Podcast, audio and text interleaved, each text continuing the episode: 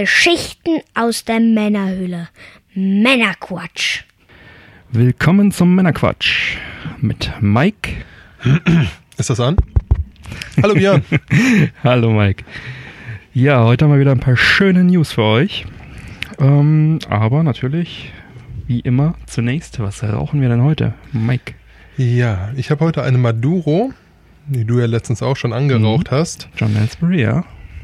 Soll sehr, sehr köstlich sein. Ich habe da zwei, drei Züge von genossen, allerdings jetzt so das gesamte Paket noch nicht gehabt.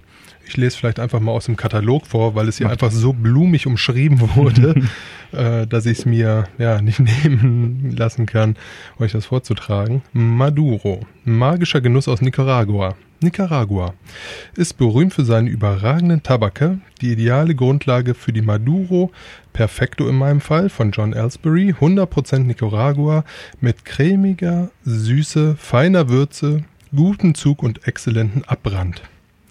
Diese Zigarre mit samtig glänzenden Deckblättern aus dunklem, nahezu schwarzen, aber erstaunlich leichten Maduro verwöhnen mit vielfältigen Aromen und einem unbeschreiblich magischen Genuss. Ein Geniestreich der John Ellsbury Tabakmeister. Wow, also ungefähr die beste Zigarre der Welt. Ich will es doch schwer hoffen. Geil. War das blumig? Äh, ja, also die Maduro sind ja sowieso sehr samtig, dadurch, dass die halt nochmal bis, bis sie dunkel werden den Tabak fermentieren. Ja, cool. Also ich fand sie sehr lecker. Ich stehe eher auf Nicaragua-Tabak, wie bekannt ist, und äh, Maduro sowieso. Und, Geht mir ähnlich. Ja, was hast du da für ein Format? Ich habe das Robusto. Robusto. Heißt das auch bei, ähm, bei dieser Zigarre genauso? Warte, ich sag's dir sofort, Mhm. aber ich meine ja.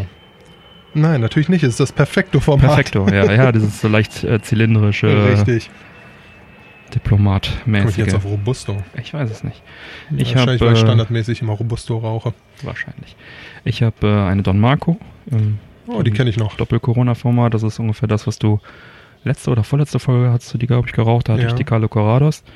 Und äh, ja, wollte ich dann jetzt auch nochmal zum Vergleich ähm, anschmökern. Ähm, ich erspare uns den Katalog. Haben wir letztes Mal schon vorgelesen. Das ist grundsätzlich auch eine Nicaragua-Zigarre. Schön würzig, mild. Ein aufstrebendes Zigarrenland seit einigen Jahrzehnten. Vollkommen zurecht, vollkommen zurecht. Ja, ich habe es auch schon angekattet. Dann wollen wir sie mal an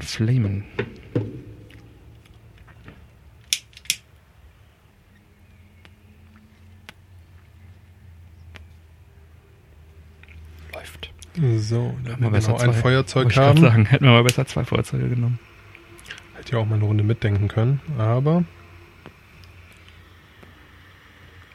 Ja, San Marco ist echt gut. Ich kann mich einfach nicht entscheiden, welche ich lieber mag, die Don Marco oder die Carlo Corrados. oh, die Robusto, die schmeckt aber auch. Momentan noch ein bisschen Aber schwer. leider im kein Zug. Robusto. Aber es schmeckt trotzdem. Ja, ich hab's heute. Man sehe es mir nach. Man sehe es dir nach. Apropos nach, wir hatten noch einen kleinen Nachtrag zur E3. Da haben wir natürlich eine entscheidende und wichtige Pressekonferenz völlig ausgelassen. Ja, das haben wir tatsächlich. Mike, nämlich die du mal- Developer. Pressekonferenz haben wir Die Volva Digital heißen die Jungs, ne? Devolver, genau. Ja, Devolver, bekannt für Indie-Games, Broforce unter anderem, Olli Olli, Series Sam, diverse Teile davon, Diese Neuauflagen, ja. Und Mhm. Shadow Warrior, ne? Shadow Warrior, genau. Ja, prinzipiell, Warte mal, zu Shadow, Warrior, da habe ich früher, äh, habe ich früher gezockt. Das war, glaube ich, die Duke Nukem Engine von dem alten Duke Nukem, 3D Realms, irgendwie 97 oder so. ja, Und äh, ich weiß, dass das damals initiiert war und ich hatte eine Demo, glaube ich, davon auf meinem 486er. Und das äh, war echt eine coole Sache. Ähm, da gibt's dann jetzt irgendwelche Remakes, also 3D richtig high glossy für die Next-Gen-Formate. Die haben die Jungs von Digital, äh, Devolver Digital gemacht. ja, wobei man sagen muss, das war jetzt nicht mal das Highlight, sondern das Highlight war halt einfach die Pressekonferenz selber, die als eine solche angekündigt Ja, wurde. super. und im Endeffekt äh, einfach ein riesiger Spaß war, wenn man es so nimmt. Also es war total überzogen, wie die Moderatoren ihre Produkte angepriesen haben, also selbst für, für so eine Pressekonferenz. Meiner Meinung nach haben sie da ein Fake-Publikum reingesetzt. Also Ja. man sieht da auch streckenweise ältere Omis drin sitzen Ja. und und Sah und. wie Supertalent oder sowas aus, ne? Ähnlich, ja.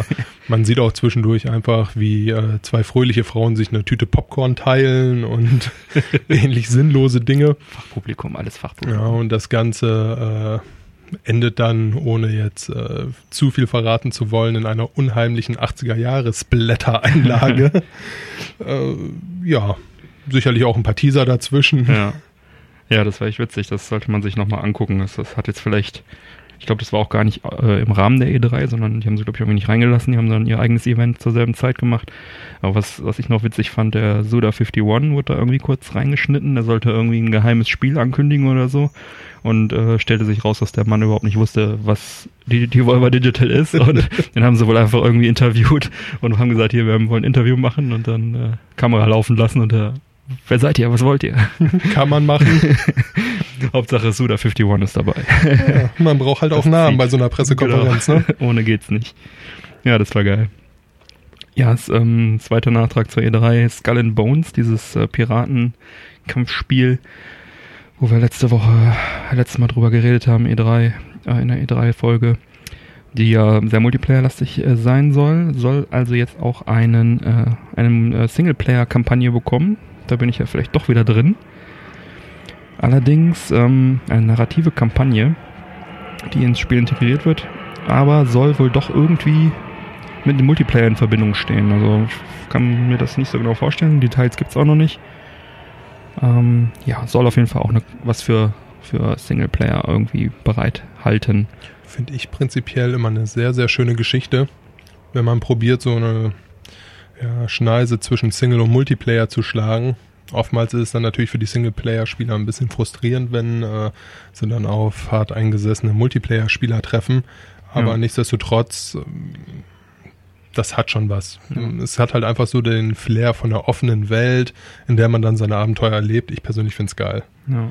Und nach wie vor freue ich mich halt auch unheimlich auf diesen Titel. Für mich als Singleplayer-Spieler ist immer so, so Online-Multiplayer ist immer ein bisschen abschreckend, wo man einfach, weiß nicht, wenn man so die Anfänge mitgemacht hat, auch gerade bei Xbox Live Gaming, wenn du da mal irgendwie aus einem Multiplayer-Match ausgestiegen bist, hast du direkt schlechte Bewertungen bekommen und so, das irgendwie hat so ein bisschen geprägt, ähm, dass man dann bei solchen MMO-Geschichten dann nicht frei rein und raus kann, wie man Bock hat, dass man dann direkt irgendwie schlechte Bewertungen kriegt oder wie auch immer. Ich meine, das wird jetzt hier nicht so sein und das ist sicherlich auch irgendwie veraltet, aber naja, schauen wir mal, wie sich das genau gestalten wird. Ja, prinzipiell immer ein schwieriges Thema, da tatsächlich dann die Balance zu finden. Ne? Ja, gerade im Console Gaming und so weiter.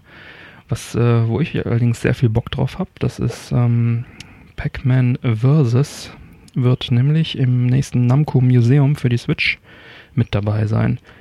Oh, okay. Pac-Man Versus ist ein Spiel, was ähm, Miyamoto mal geschaffen hat. Äh, und zwar ähm, zu GameCube-Zeiten hat er das also äh, geschaffen. Das ist äh, damals bei äh, einem Rennspiel dabei gewesen, als einfach als Zugabe. Äh, Racing Evolution hieß das, A Racing Revolution. In USA auch bei iNinja und bei der Player's Choice von Pac-Man World 2. Ja, wurde 2007 dann auch nochmal auf dem DS in der Namco Museum mit veröffentlicht. Was ist Pac-Man Versus? Es ist ein, damals auf dem Gamecube war es so, ähm, also erstmal ist es ein Pac-Man Multiplayer, wo drei Spieler sind die Geister, einer ist Pac-Man und kann man sich so ähnlich vorstellen wie ähm, dieser Multiplayer-Titel vom äh, Nintendo Land, wo Mario quasi äh, vor den anderen Spielern wegläuft.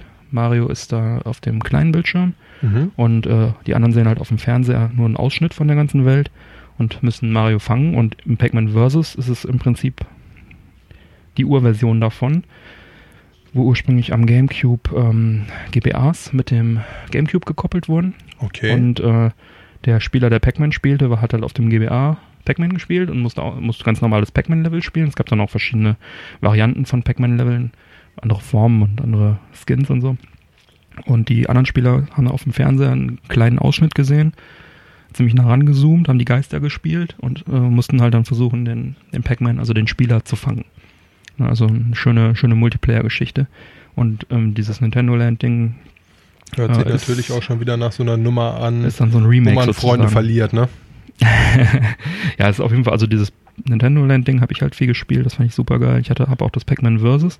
Allerdings hat das, also vom Gamecube, allerdings hat das den äh, Nachteil, dass man da äh, erstmal dieses Verbindungskabel braucht, den GBA braucht und so weiter. Das habe ich zwar alles und dann brauchst du auch noch vier menschliche Spieler.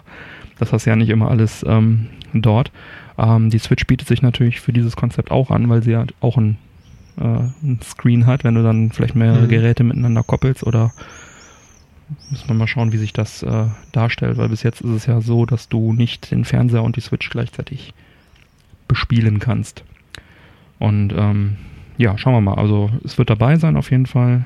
Nintendo äh, Switch Namco Museum von Bandai Namco kommt zum Smile Price von circa 30 Euro am 28.07. raus in Europa. Und äh, neben Pac-Man Versus ist in der Namco Museum auch natürlich sind auch noch ein paar andere schöne Spiele dabei, nämlich das klassische Pac-Man aus den 80ern, Dick Duck ist auch ein äh, Arcade-Titel aus den 80ern, Gallagher und Gallagher 88, Space Shooter, Tower of äh, Duruga, Okay. ähm, dann zwei sehr coole Titel, Rolling Thunder, Rolling Thunder und Rolling Thunder 2. Also zwei Titel, Rolling Thunder und Rolling Thunder 2. Sind so ähm, Side-Scrolling Action-Dinger. Du bist halt irgendwie ein Cop und ballerst dich da durch die Welten. Ähm, Gibt es auch nicht so viele Konsolenumsetzungen äh, von. Und äh, da freue ich mich drauf, das äh, auf der Konsole zu zocken. Dann wird noch SkyKit dabei sein, dann noch Splatterhouse. Da bin ich mir aber nicht sicher, ob das in Europa mit drauf sein sollte. Das ist nämlich hier, glaube ich, immer noch indiziert, aber vielleicht haben sie es runtergenommen für den Titel.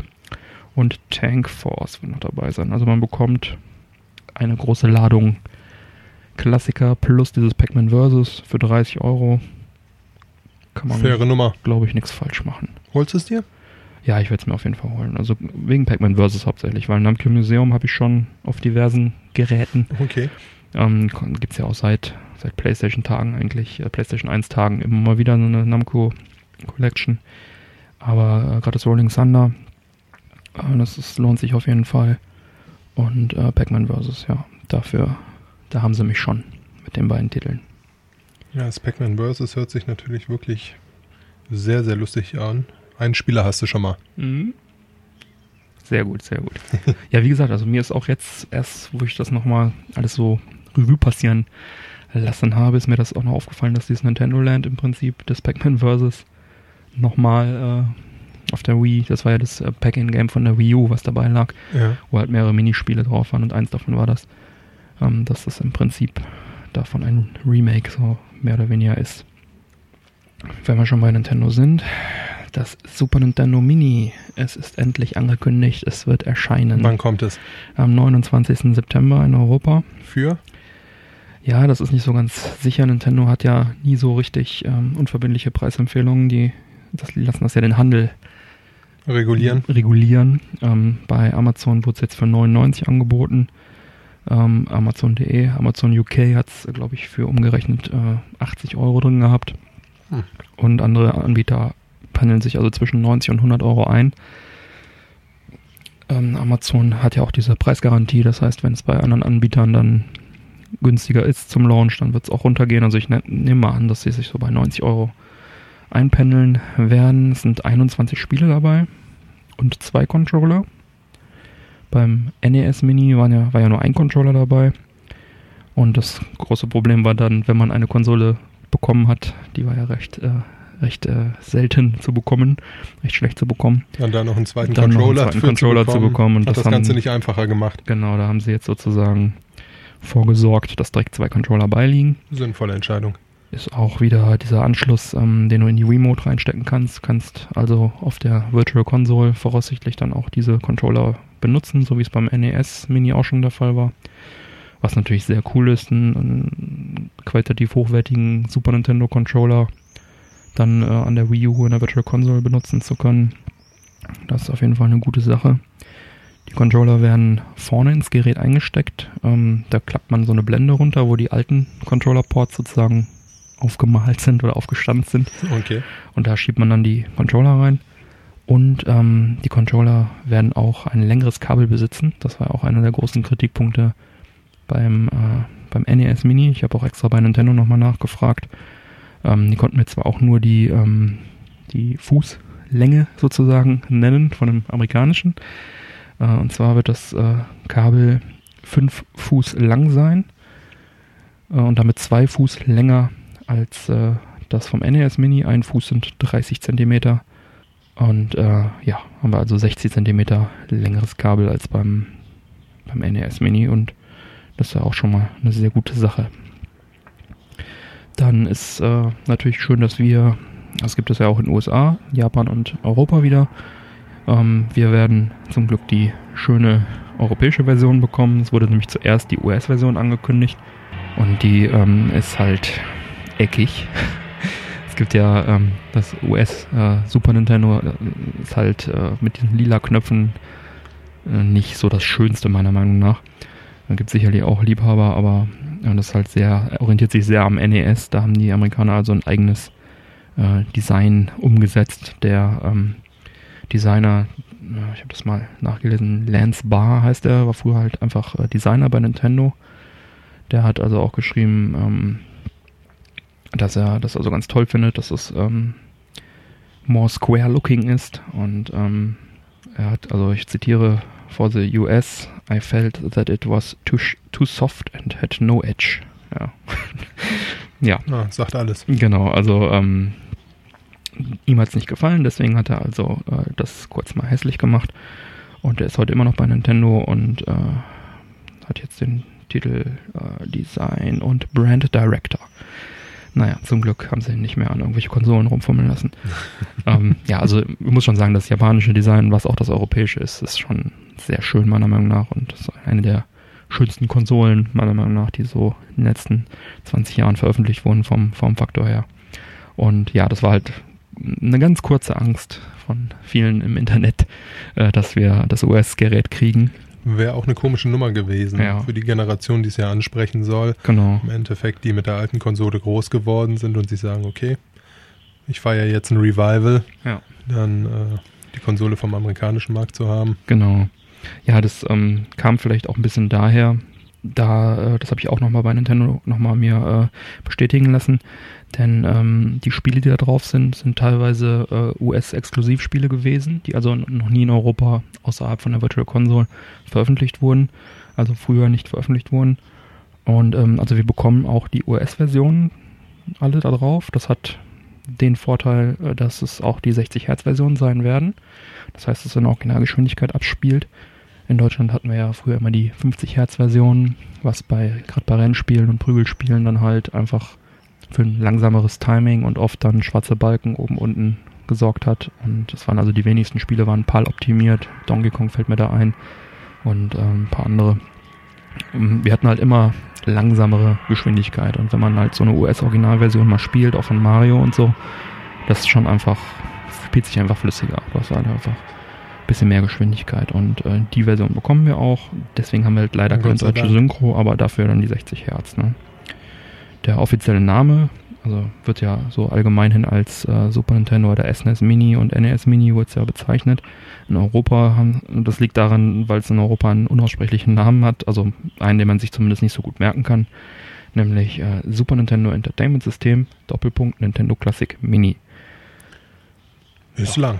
Ist lang, also SNES Mini kommt da doch äh, etwas besser über die Lippen und in den USA äh, heißt es dann äh, Super Nintendo Entertainment System Classic Edition.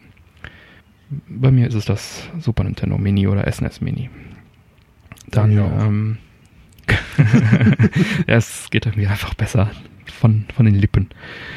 Ähm, dann haben wir ähm, das Problem ja gehabt, dass das NES Mini nur sehr begrenzt verfügbar war. Und ähm, Nintendo hat ja sozusagen versichert, dass äh, sie da jetzt nicht denselben Fehler machen werden und genügend ähm, davon bauen werden. Und dafür ist Nintendo ja tatsächlich bekannt. nicht. ja. Und äh, es ist halt jetzt auch so gewesen, das war jetzt also vorbestellbar für ungefähr eine Stunde. Ich hatte Glück, dass ich zufällig gerade gesehen habe, dass es verfügbar war, habe mir eins vorbestellt. Seitdem auch nicht mehr vorzubestellen. Allerdings nehme ich an, dass es dann nochmal äh, dass das sicherlich bis September noch ein paar Mal irgendwie auftauchen wird äh, bei Amazon etc. Hast du bei Amazon vorbestellt? Ich habe es zum Glück vorbestellt, ja. Ähm, ja, muss man halt ein bisschen, bisschen schauen. Für Frankreich haben sie gesagt, werden sie 160.000 Stück zur Verfügung stellen. Die Zahl ist also durchgesickert. Und ähm, beim NES Mini waren es in Frankreich 84.000 Stück, also etwa die Hälfte. Ähm, ja, jetzt ist halt die Frage, ob das reicht, wenn man bei einem, einer so hohen Nachfrage nu, nur die doppelte Menge produziert. Ne? Wenn man das halt so auf die Gesamtverkäufe jetzt mal ähm, hochnehmen würde, was man natürlich nicht, nicht, machen kann, um zwangsweise, also das ist jetzt halt reine Spekulation von mir. Aber ähm, hier der Reggie Files Armee von, äh, das ist der COO von äh, Nintendo of America, also der, der dort immer bei den Pressekonferenzen alles äh, bekannt gibt, der hat also äh, im April gesagt, ähm, dass 2,3 Millionen NES Mini bis jetzt durchverkauft sind und da waren noch ein paar mehr. Also man, ich würde annehmen, dass wir 2,5 Millionen NES Mini dann letztendlich verkauft haben. Wenn man das jetzt also auch verdoppeln würde, wären wir bei 5 Millionen Super Nintendo Minis. Ist die Frage, ob das den weltweiten Bedarf deckt. Denn sie haben auch weiterhin gesagt, ähm, das SNES Mini wird bis Ende 2017 produziert und verkauft. Laut Gamefront. Ähm, ja, das heißt wahrscheinlich 5 Millionen Stück und dann ist Ende des Jahres dann auch Ende. Hoffen wir mal, dass es reicht. Also ja, ich bin ganz froh, dass ich eins habe, aber ich finde find diese, diese knappen Supplies finde ich immer sehr nervig. Also da könnten, vielleicht reicht es ja auch. Also wir wissen ja nicht, wie hoch der, äh, die Nachfrage dann tatsächlich war, ob 5 Millionen NES Mini vielleicht auch gereicht hätten. Werden wir sehen. Ja, was haben wir für Spiele dabei? Das sind wie gesagt 21 Spiele. Ja, da fangen wir mal an. Also Contra 3 ist dabei. Äh, Contra 3 The Alien Wars hieß bei uns Super Probotector Alien Rebels. Ist halt Contra bzw. Probotector 3. Ähm, sehr cooler Action-Titel. Ähm, man läuft als äh, Soldat von links nach rechts und hat auch verschiedene ähm, also Motorradsequenzen oder mal eine Sequenz, wo du von oben spielst, coole Effekte und so. Ein ziemlich, star äh, ziemlich schwerer, aber sehr, sehr guter Action-Titel. Also das ist schon mal mhm. ein sehr guter Titel. Dann haben wir Donkey Kong Country dabei. Ich denke, da muss man nicht viel erklären. Damals bahnbrechende Grafik, Rendergrafik, äh, sozusagen ja, das Spiel, was 2D gerenderte Grafik sozusagen populär gemacht hat und welches äh, dafür gesorgt hat, dass das Super Nintendo dann auch noch ein Jahr gegen die PlayStation durchhalten konnte, bevor das Nintendo 64 dann kam. Ähm, sicherlich auch ein starker Titel. Dann haben wir Earthbound dabei. In Japan hieß es Mother. In Europa gab es das gar nicht. Das ist also einer der Titel, äh, die ich eben erwähnt habe. Übrigens zu einem Contra wollte ich noch sagen, äh, das wurde bei uns in Super Probotector umbenannt und der Hauptcharakter war dann ein Roboter statt ein Soldat. Aus, keine Ahnung, Indizierungsgründen. Die scheinen jetzt aber vom Tisch zu sein mittlerweile. Das ist ja immer wieder lustig, wenn man sich anguckt, was für Spiele dann tatsächlich früher mal indiziert wurden, aus was für Gründen. Und das dann mit den heutigen Titeln vergleicht. Ja. Ja, die Zeiten ändern sich halt. Ja, es ist halt 2D-Grafik, ne? Anfang der 90er. Da, das ist, da muss du heute schon ein bisschen mehr aufbieten.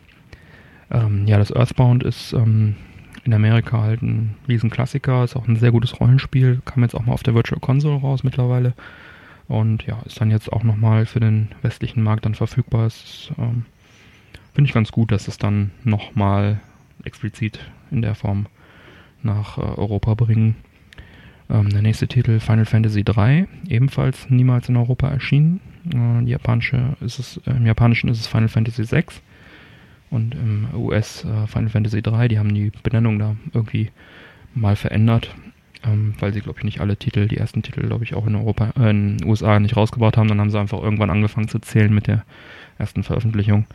Genau, und der nächste Titel wäre dann schon Final Fantasy 7 gewesen für die PS, für die klassische, klassische Playstation. Was sicherlich auch jedem ein Begriff sein sollte. Ja. Genau, also das Final Fantasy 3 äh, gilt auch als ja, das beste 2D Final Fantasy und auch als einer der besten Teile überhaupt. Welches, Entschuldige? Final Fantasy 3. Ne? Also was, was jetzt mit veröffentlicht was jetzt mit da drauf ist, genau, okay. genau. Also von daher auch sehr gut, dass es äh, da nochmal, also es kam bei uns äh, später dann äh, in verschiedenen Compilations raus für PlayStation und für ein äh, GBA Ähm, wurde es also nochmal re-released und auch Virtual Console und so weiter, nur damals ähm, auf der Super Nintendo kam es halt nicht in Europa raus. Dann äh, F-Zero, sicherlich auch ein Klassiker. Ja, auch unzählige Rennen gefahren. Ja, super schöner Future Racer, super schnell. Damals hat man sich dann noch beschwert, irgendwie, dass es keinen Multiplayer gibt. Haben wir halt abwechselnd gespielt. Aber es hatte sicherlich technische Gründe. Ich meine, das ist ja diese Mode 7 Grafik, dass, die, dass du so ein simuliertes 3D hast. Das war ja schon recht aufwendig für die damalige Zeit. Ja, Ja. ein abgefahrener Racer einfach. Genau. Dürfte aber auch jedem ein Begriff sein. Ja. Dann Kirby's Fun Pack ist dabei und Kirby's Dream Course. Zwei schöne 2D Kirby-Spiele, die auch, glaube ich, beide ähm, noch Special Chips drin hatten für äh, Hardwarebeschleunigung. Also das Dream Course meine ich auf jeden Fall. Ähm, das bedeutet, äh, das halt einfach ein Zusatzchip. Das wurde ja gerne gemacht bei, äh, bei Super Nintendo-Spielen, die dann für 3D-Beschleunigung dann einfach noch welche Zusatzchips in die Module verbaut haben, um die Hardware halt zu unterstützen. Ähm, bekanntestes Beispiel ist sicherlich der FX-Chip von Star, äh, Star Fox und äh, diverse andere Spiele. Ähm, ja, da war halt auch so ein Chip drin und das heißt zum Beispiel Leute, die einen Everdrive benutzen, äh, also ein, ein Modul benutzen, um auf Original-Hardware mit SD-Karten gefütterte ROMs irgendwie zu zocken, können solche Spiele dann halt auch nicht spielen. Klar, auf dem PC kannst du es emulieren, aber ähm, ja, dann hat man es hier auch nochmal offiziell. Ähm, dann auch wieder ein großer Klassiker, Zelda Link to the Past. Meiner Meinung nach eins der besten Zelda-Spiele. Habe ich auch früher sehr, sehr gerne gespielt. Ja, Zelda macht man halt auch nichts verkehrt mit, Ja, ne? also gerade der, der dritte Teil ist echt richtig gut. Dann Mega Man X. Mega Man auch sicherlich ein Begriff, schön schwer, gute Grafik. Auch relativ teuer, wenn man es als Originalmodul kaufen will. Wie viel liegt das? Unterschiedlich, also die verschiedenen Mega Man Teile, es gibt auch ein paar günstigere, aber ähm, das geht halt leicht in die 100er, wenn du da mit OVP und so weiter. Ui, okay. Das ist äh, bei vielen, bei vielen Mega Man-Titeln auf diversen Systemen, die wirklich preislich sehr hoch liegen, weil es einfach viele Fans und Sammler gibt und die sich damals auch nicht so mega gut verkauft haben. Ja, Secret of Mana ist das nächste, was noch dabei ist. Auch sehr cool. Ähm, ein Titel, ein Action-Adventure, würde ich sagen. Action-Adventure mit Rollenspielelementen. Ähnlich äh, Zelda, hat ähm, auch von, von Square und hat den Vorteil, man kann es mit drei Leuten gleichzeitig spielen. Das ist auch eine sehr coole Sache. Auch wenn auf man nur dem- zwei Joypads hat. Wollte ich gerade sagen, auf dem SNES Mini werden es da wahrscheinlich nur zwei Leute sein. Aber ähm, das Original kann man also auch zu dritt spielen. Äh, auch, auch ein Klassiker, super gutes Spiel. Dann geht's weiter mit äh, Street Fighter. Äh, Street Fighter 2 Turbo Hyper Fighting. Nicht Super Street Fighter, sondern Street Fighter 2 Turbo Hyper Fighting.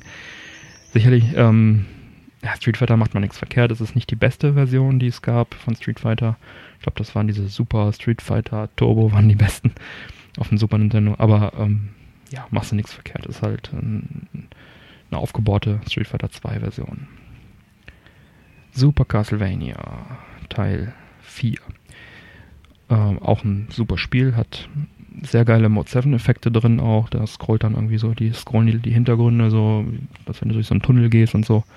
Ähm, auch einfach ein super gutes Spiel. Castlevania-Reihe ist sicherlich auch jedem bekannt. Ähnlich wie Super Ghost, Ghouls and Ghost, ja, Arcade, Arcade-Umsetzung. Ähm, Super Mario Kart ist dabei. Ich liebe es. und zwar halt das Original fürs Super Nintendo. Hat ebenfalls einen Zusatzchip drin, was halt auch dann äh, wieder der Mehrwert ist für die Everdrive-Nutzer.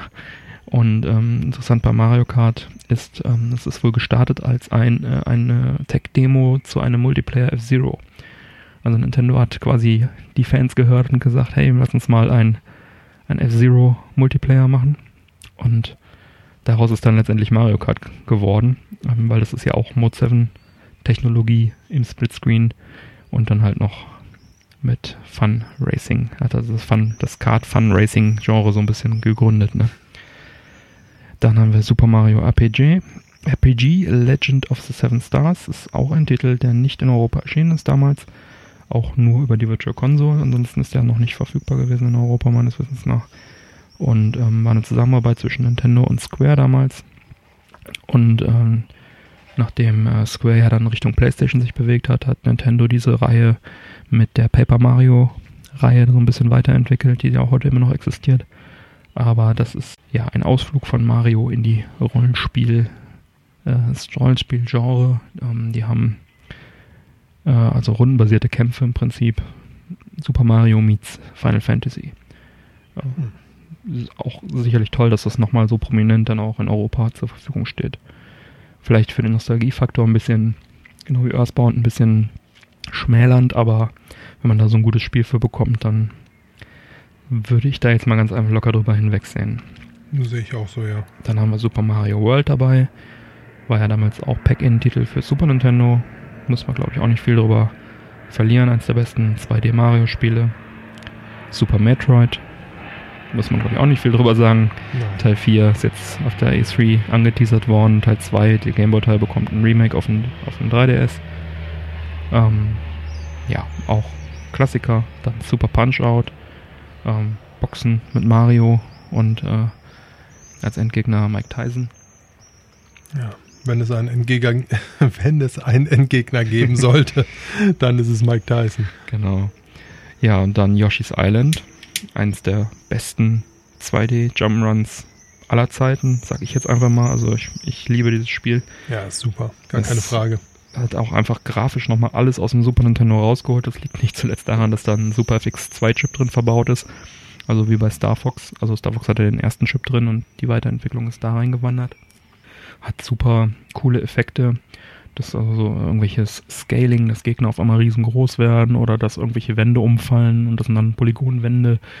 Super schöner Zeichenstil und ist auch gar nicht so, so weit verbreitet. Also klar, das Original hat sich super verkauft. Dann gab es ein GBA-Remake.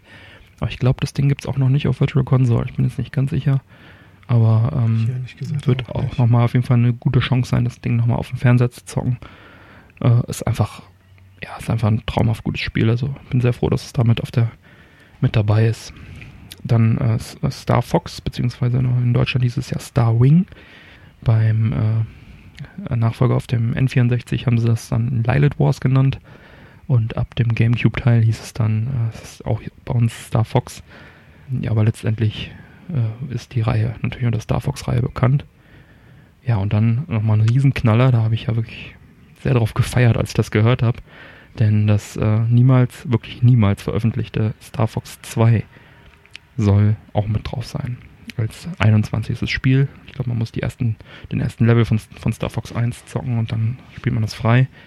Das ist natürlich richtig äh, cool. Das ist ein Knaller. Also das Spiel war damals halt fertiggestellt und äh, das war irgendwie 1995, als schon die PlayStation hier draußen war. Nutzt den äh, Super FX 2 Chip auch. Ja, da hat man halt entschieden, dass man mit so einem Spiel, was natürlich ist ein 16-Bit-Spiel natürlich, ne, mit nackigen Polygonen und so weiter, dass man da halt nicht äh, gegen die PlayStation antreten möchte, um den Direktvergleich zu haben. Hat dann gesagt, okay, in einem Jahr oder in anderthalb Jahren kommt das N64, dann bringen wir da lieber einen vollwertigen Nachfolger des Lilith Wars in dem Fall. Ja, sehr schade. Die Fans hatten sich sehr darauf gefreut, weil es auch mehrfach verschoben wurde und so weiter.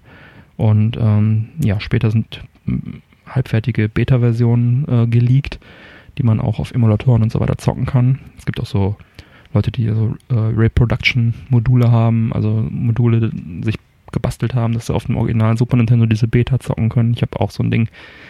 Ähm, aber es ist halt nur die Beta und ähm, das ist dann das finale Spiel, so wie Nintendo sich das vorgestellt hat, mit Seal of Quality und offiziellem Segen darf man dann dieses Spiel endlich spielen. Ne? Ich meine, jetzt, wenn man die Retro-Brille aufhat, dann äh, ist das natürlich nochmal eine andere Sicht, als wenn man dagegen so eine Playstation sieht. Ne? Ja, also ich freue mich wirklich sehr drauf. Das äh, allein wegen den genannten Titeln, also für mich Yoshi's Island, Star Fox 2 und auch Mario RPG, was ich dann vielleicht dann wirklich mal langsam zocken werde. Ich habe es äh, mal angespielt auf Virtual Console, ähm, habe es dann nicht weitergespielt. Äh, aber wenn das SNES Mini da bei mir steht, also die, die Titel, die haben es für mich schon gerechtfertigt. Und äh, nochmal, um den Preis nochmal zu sagen, das ähm, NES Mini war ja mit 69,99 Euro der offizielle Preis. Ähm, wie gesagt, nur ein Controller dabei, ein paar mehr Spiele drauf, aber ich meine, hier hast du wirklich ja, also auch größere Spiele, eine tiefere Spiele. Also einfach. Äh, ja, das ist natürlich auch einfach eine ganz andere Generation, das darf man ja. natürlich auch nicht vergessen. Von daher, also ich meine nur diese, diese 20 Euro, 30 Euro, je nachdem, wie viel es jetzt kosten wird. Preisunterschied, äh, du kriegst halt den, den zweiten Controller dabei, das ist ja auch schon ein gewisser Wert. Und halt, ja, unreleased Games und richtig coole Games. Ich würde sagen, also es sind für mich, meiner, meiner Sicht, nach meiner Sicht sind da keine Füllertitel drauf. Also das, das sind alles Knaller. Jeder einzelne Titel ist für sich ein Knaller. Also das Schwächste ist dann noch Super Punch-Out und da, das ist auf einem sehr hohen Niveau ein schlechter Titel, weil es halt auch, auch ein Klassiker. Ja, alles in allem wirklich ein sehr, sehr faires Paket, da ist absolut ja. recht. Da kann man also nicht meckern, kann man sich eigentlich nur freuen und hoffen, dass man eins bekommt. Ja, du hast es ja vorbestellt. Ja, aber gut, ich würde mich natürlich auch freuen, wenn noch mehr Leute da in den Genuss kämen. Ich ähm, freue mich dann auf den vorbestellten Couchplatz. Ja. genau. Ja, und ähm, in Japan äh, ist es ein leicht unterschiedliches Line-up. Da haben sie äh, ein paar Titel ausgetauscht. Und zwar gibt es da Fire Emblem, Mystery of the Emblem, The Legend of Musical Ninja, Panel de Pon, das ist bei uns Tetris Attack gewesen, und Super Soccer. Und sie haben Super Street Fighter 2 in die Challenge reingepackt, anstatt das Turbo. Ähm, dafür haben sie nicht Earthbound, nicht Kirby Stream Course, nicht das Street Fighter Turbo, nicht Castlevania 4 und nicht Punch-Out. Also alles in allem haben sie halt einfach ein paar äh, japanische Titel äh, reingepackt. Ich meine, Fire Emblem hätte ich auch sehr gern gehabt, aber es existiert halt keine englische oder gar deutsche Fassung. Ähm, da hätten sie es erst noch lokalisieren müssen. Das ist äh, nicht realistisch, dass sie es tun, auch wenn es cool gewesen wäre. Mystical Ninja hätte ich auch sicherlich gerne gehabt, aber äh, glaubt, kann man mit leben mit den Unterschieden. Und zur Not kann man sich ja auch das japanische Ding holen. Das sollte ja hier auch funktionieren. Mittlerweile auf jeden Fall, ja. Ja, dann ist nur, nur noch die Frage, wird es einen N64 Mini geben? Also ich glaube, ein N64 Mini werden wir schon noch sehen. Ja, ähm, ich denke mal, das wird schwer davon abhängig sein, wie die aktuelle Konsole sich jetzt abverkauft. Aber mich würde so dann ehrlich gesagt, wenn nicht. Also müssen sie sich, glaube ich, keine Sorgen machen. Ich glaube, es, es, hat auch viel mit produktionstechnischen Geschichten zu tun. Die haben ja dieses, ähm, das NES Mini ist, da ist ja, ja, die haben ja so ein System on a Chip entwickelt, so ein Motherboard entwickelt, ähm, womit sie das sozusagen betreiben. Und ähm, was da für ein Chip drin ist, der ist halt fähig, ein NES, ein Super Nintendo und wahrscheinlich auch ein N64 wiederzugeben. Das heißt, sie müssen eigentlich nur die ROMs flashen und ein anderes Gehäuse entwerfen. Das ist ja jetzt nicht so die Arbeit. Von daher denke ich, ist das ohne weiteres möglich. Aber was dann über das N64 hinausgeht, ich glaube, so ein GameCube Mini werden wir aus verschiedenen Gründen nicht sehen. Zum einen sind die Spiele von der, von der Datenmenge einfach zu groß. Ein GameCube kostet auch nichts gebraucht und äh, die ganzen Sachen machen sich dann doch besser noch irgendwie in der Virtual Console auf Switch oder so. Aber ähm, ja, schauen wir mal, wie sie es äh, machen ja, auf jeden Fall sehr cool, dass es endlich äh, announced ist und dass die Liste raus ist und. Absolut. Ich freue mich drauf. Ja, ich auch. Ja, auf den vorbestellten Couchplatz. das wird eine feine Sache und bestimmt der eine oder andere netter Abend. Ja, auf jeden Fall. Schön. Ja, ähm, dann hat Nintendo noch den äh, New Nintendo 2DS XL rausgebracht. Eine weitere Variante vom 3DS also ein 3DS ohne 3D. Kommt am 28. Juli in weiß-orange und schwarz-türkis für 159 Euro. Ist, ähm, wie gesagt, ein 3DS ohne 3D mit einem etwas günstig günstiger verarbeiteten Gehäuse. Ähm, wird wahrscheinlich den 2DS ablösen, der ja auch nicht zum Klappen war. Das wurde ja oft dann, also ich meine, das ist schon nicht so sinnvoll gedacht gewesen, ein System Kindern in die Hand zu geben, was sie gerne verkratzen, was sie halt nicht zuklappen können beim Transport. Das fliegt dann halt in die Ecke und ist dann. Ja, der 2DS war halt auch recht schlecht verarbeitet. Den, den haben sie, glaube ich, für rund 100 Euro jetzt zuletzt verkauft. Ähm, ja, und das Ding positioniert sich dann halt jetzt als günstiger 3DS für 160 Euro. Der äh, New 3DS XL, den gibt es ab 190 Euro. Ja, und äh, die Jungs von Nintendo, der Gunnar, schöne Grüße, hat das, äh, den 2DS wohl auch schon ausprobiert auf einem Post-E3-Event von Nintendo und sagte, dass die Boxen wohl an, an einer ungünstigen Stelle sitzen. Wenn man es in der Hand hält, dann würden die Hände die Boxen so ein bisschen verdecken. Beim, äh, bei dem 2DS, der jetzt 2DS XL, der jetzt rauskommt. Hätte man natürlich auch im Und- Vorfeld merken können, ne? ja, es ist, es ist nicht so klug irgendwie. Und ähm, dass auch das Steuerkreuz wohl so ein bisschen viel Spiel hätte und dass da sich auch direkt von Kindern gerne reinsetzen könnte. Ja, also ich finde den vom Design her ganz, ganz nett. Ich habe da noch einen Schokoriegel gefunden. Genau. Warum kann ich nicht springen? Ja. vom Design sieht er auf jeden Fall ganz nett aus, der 2DS XL für Sammler, die alle, alle äh, Modul, äh, Modelle haben müssen. Ähm, ja, du guckst mich zurecht an. Ja. Wird Holst ja du ihn dir? wahrscheinlich, ja, früher Ja, oder später. ne? 2DS habe ich mir auch geholt, den gab es dann irgendwann mal auch für irgendwie 90 Euro mit einem Spiel oder so, dann habe ich dann auch zugegriffen. Aber so ähnlich wird es dann bei dem auch sein, aber es dann ein bisschen, ein bisschen günstiger wird. Nintendo hat ja kürzlich auch nochmal angekündigt, äh, also genau genommen Nintendo, äh, der Reggie wieder äh, zu IGN in Amerika, dass Nintendo auch plant, den äh, 3DS slash 2DS auch noch über das Jahr ähm, 2018 hinaus unterstützen zu wollen.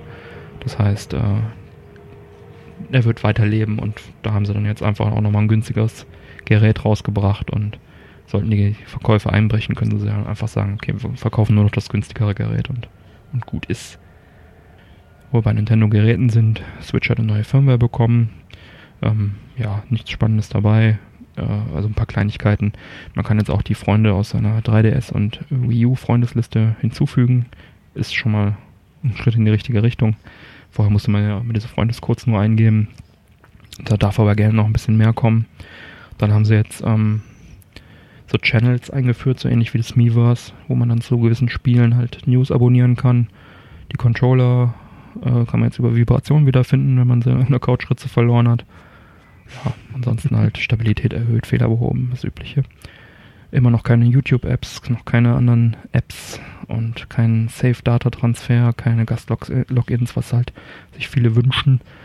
Ähm, da gab es jetzt aber auch ein Gerücht, da wären irgendwelche Sachen aufgetaucht, die darauf hinweisen, dass das jetzt also im kommenden Update soweit ist, dass man zumindest die Safe-Datas dann transferieren kann und auch als Gast sich einloggen kann. Das wäre ja schon mal sehr cool. Ja. Und längst überfällig.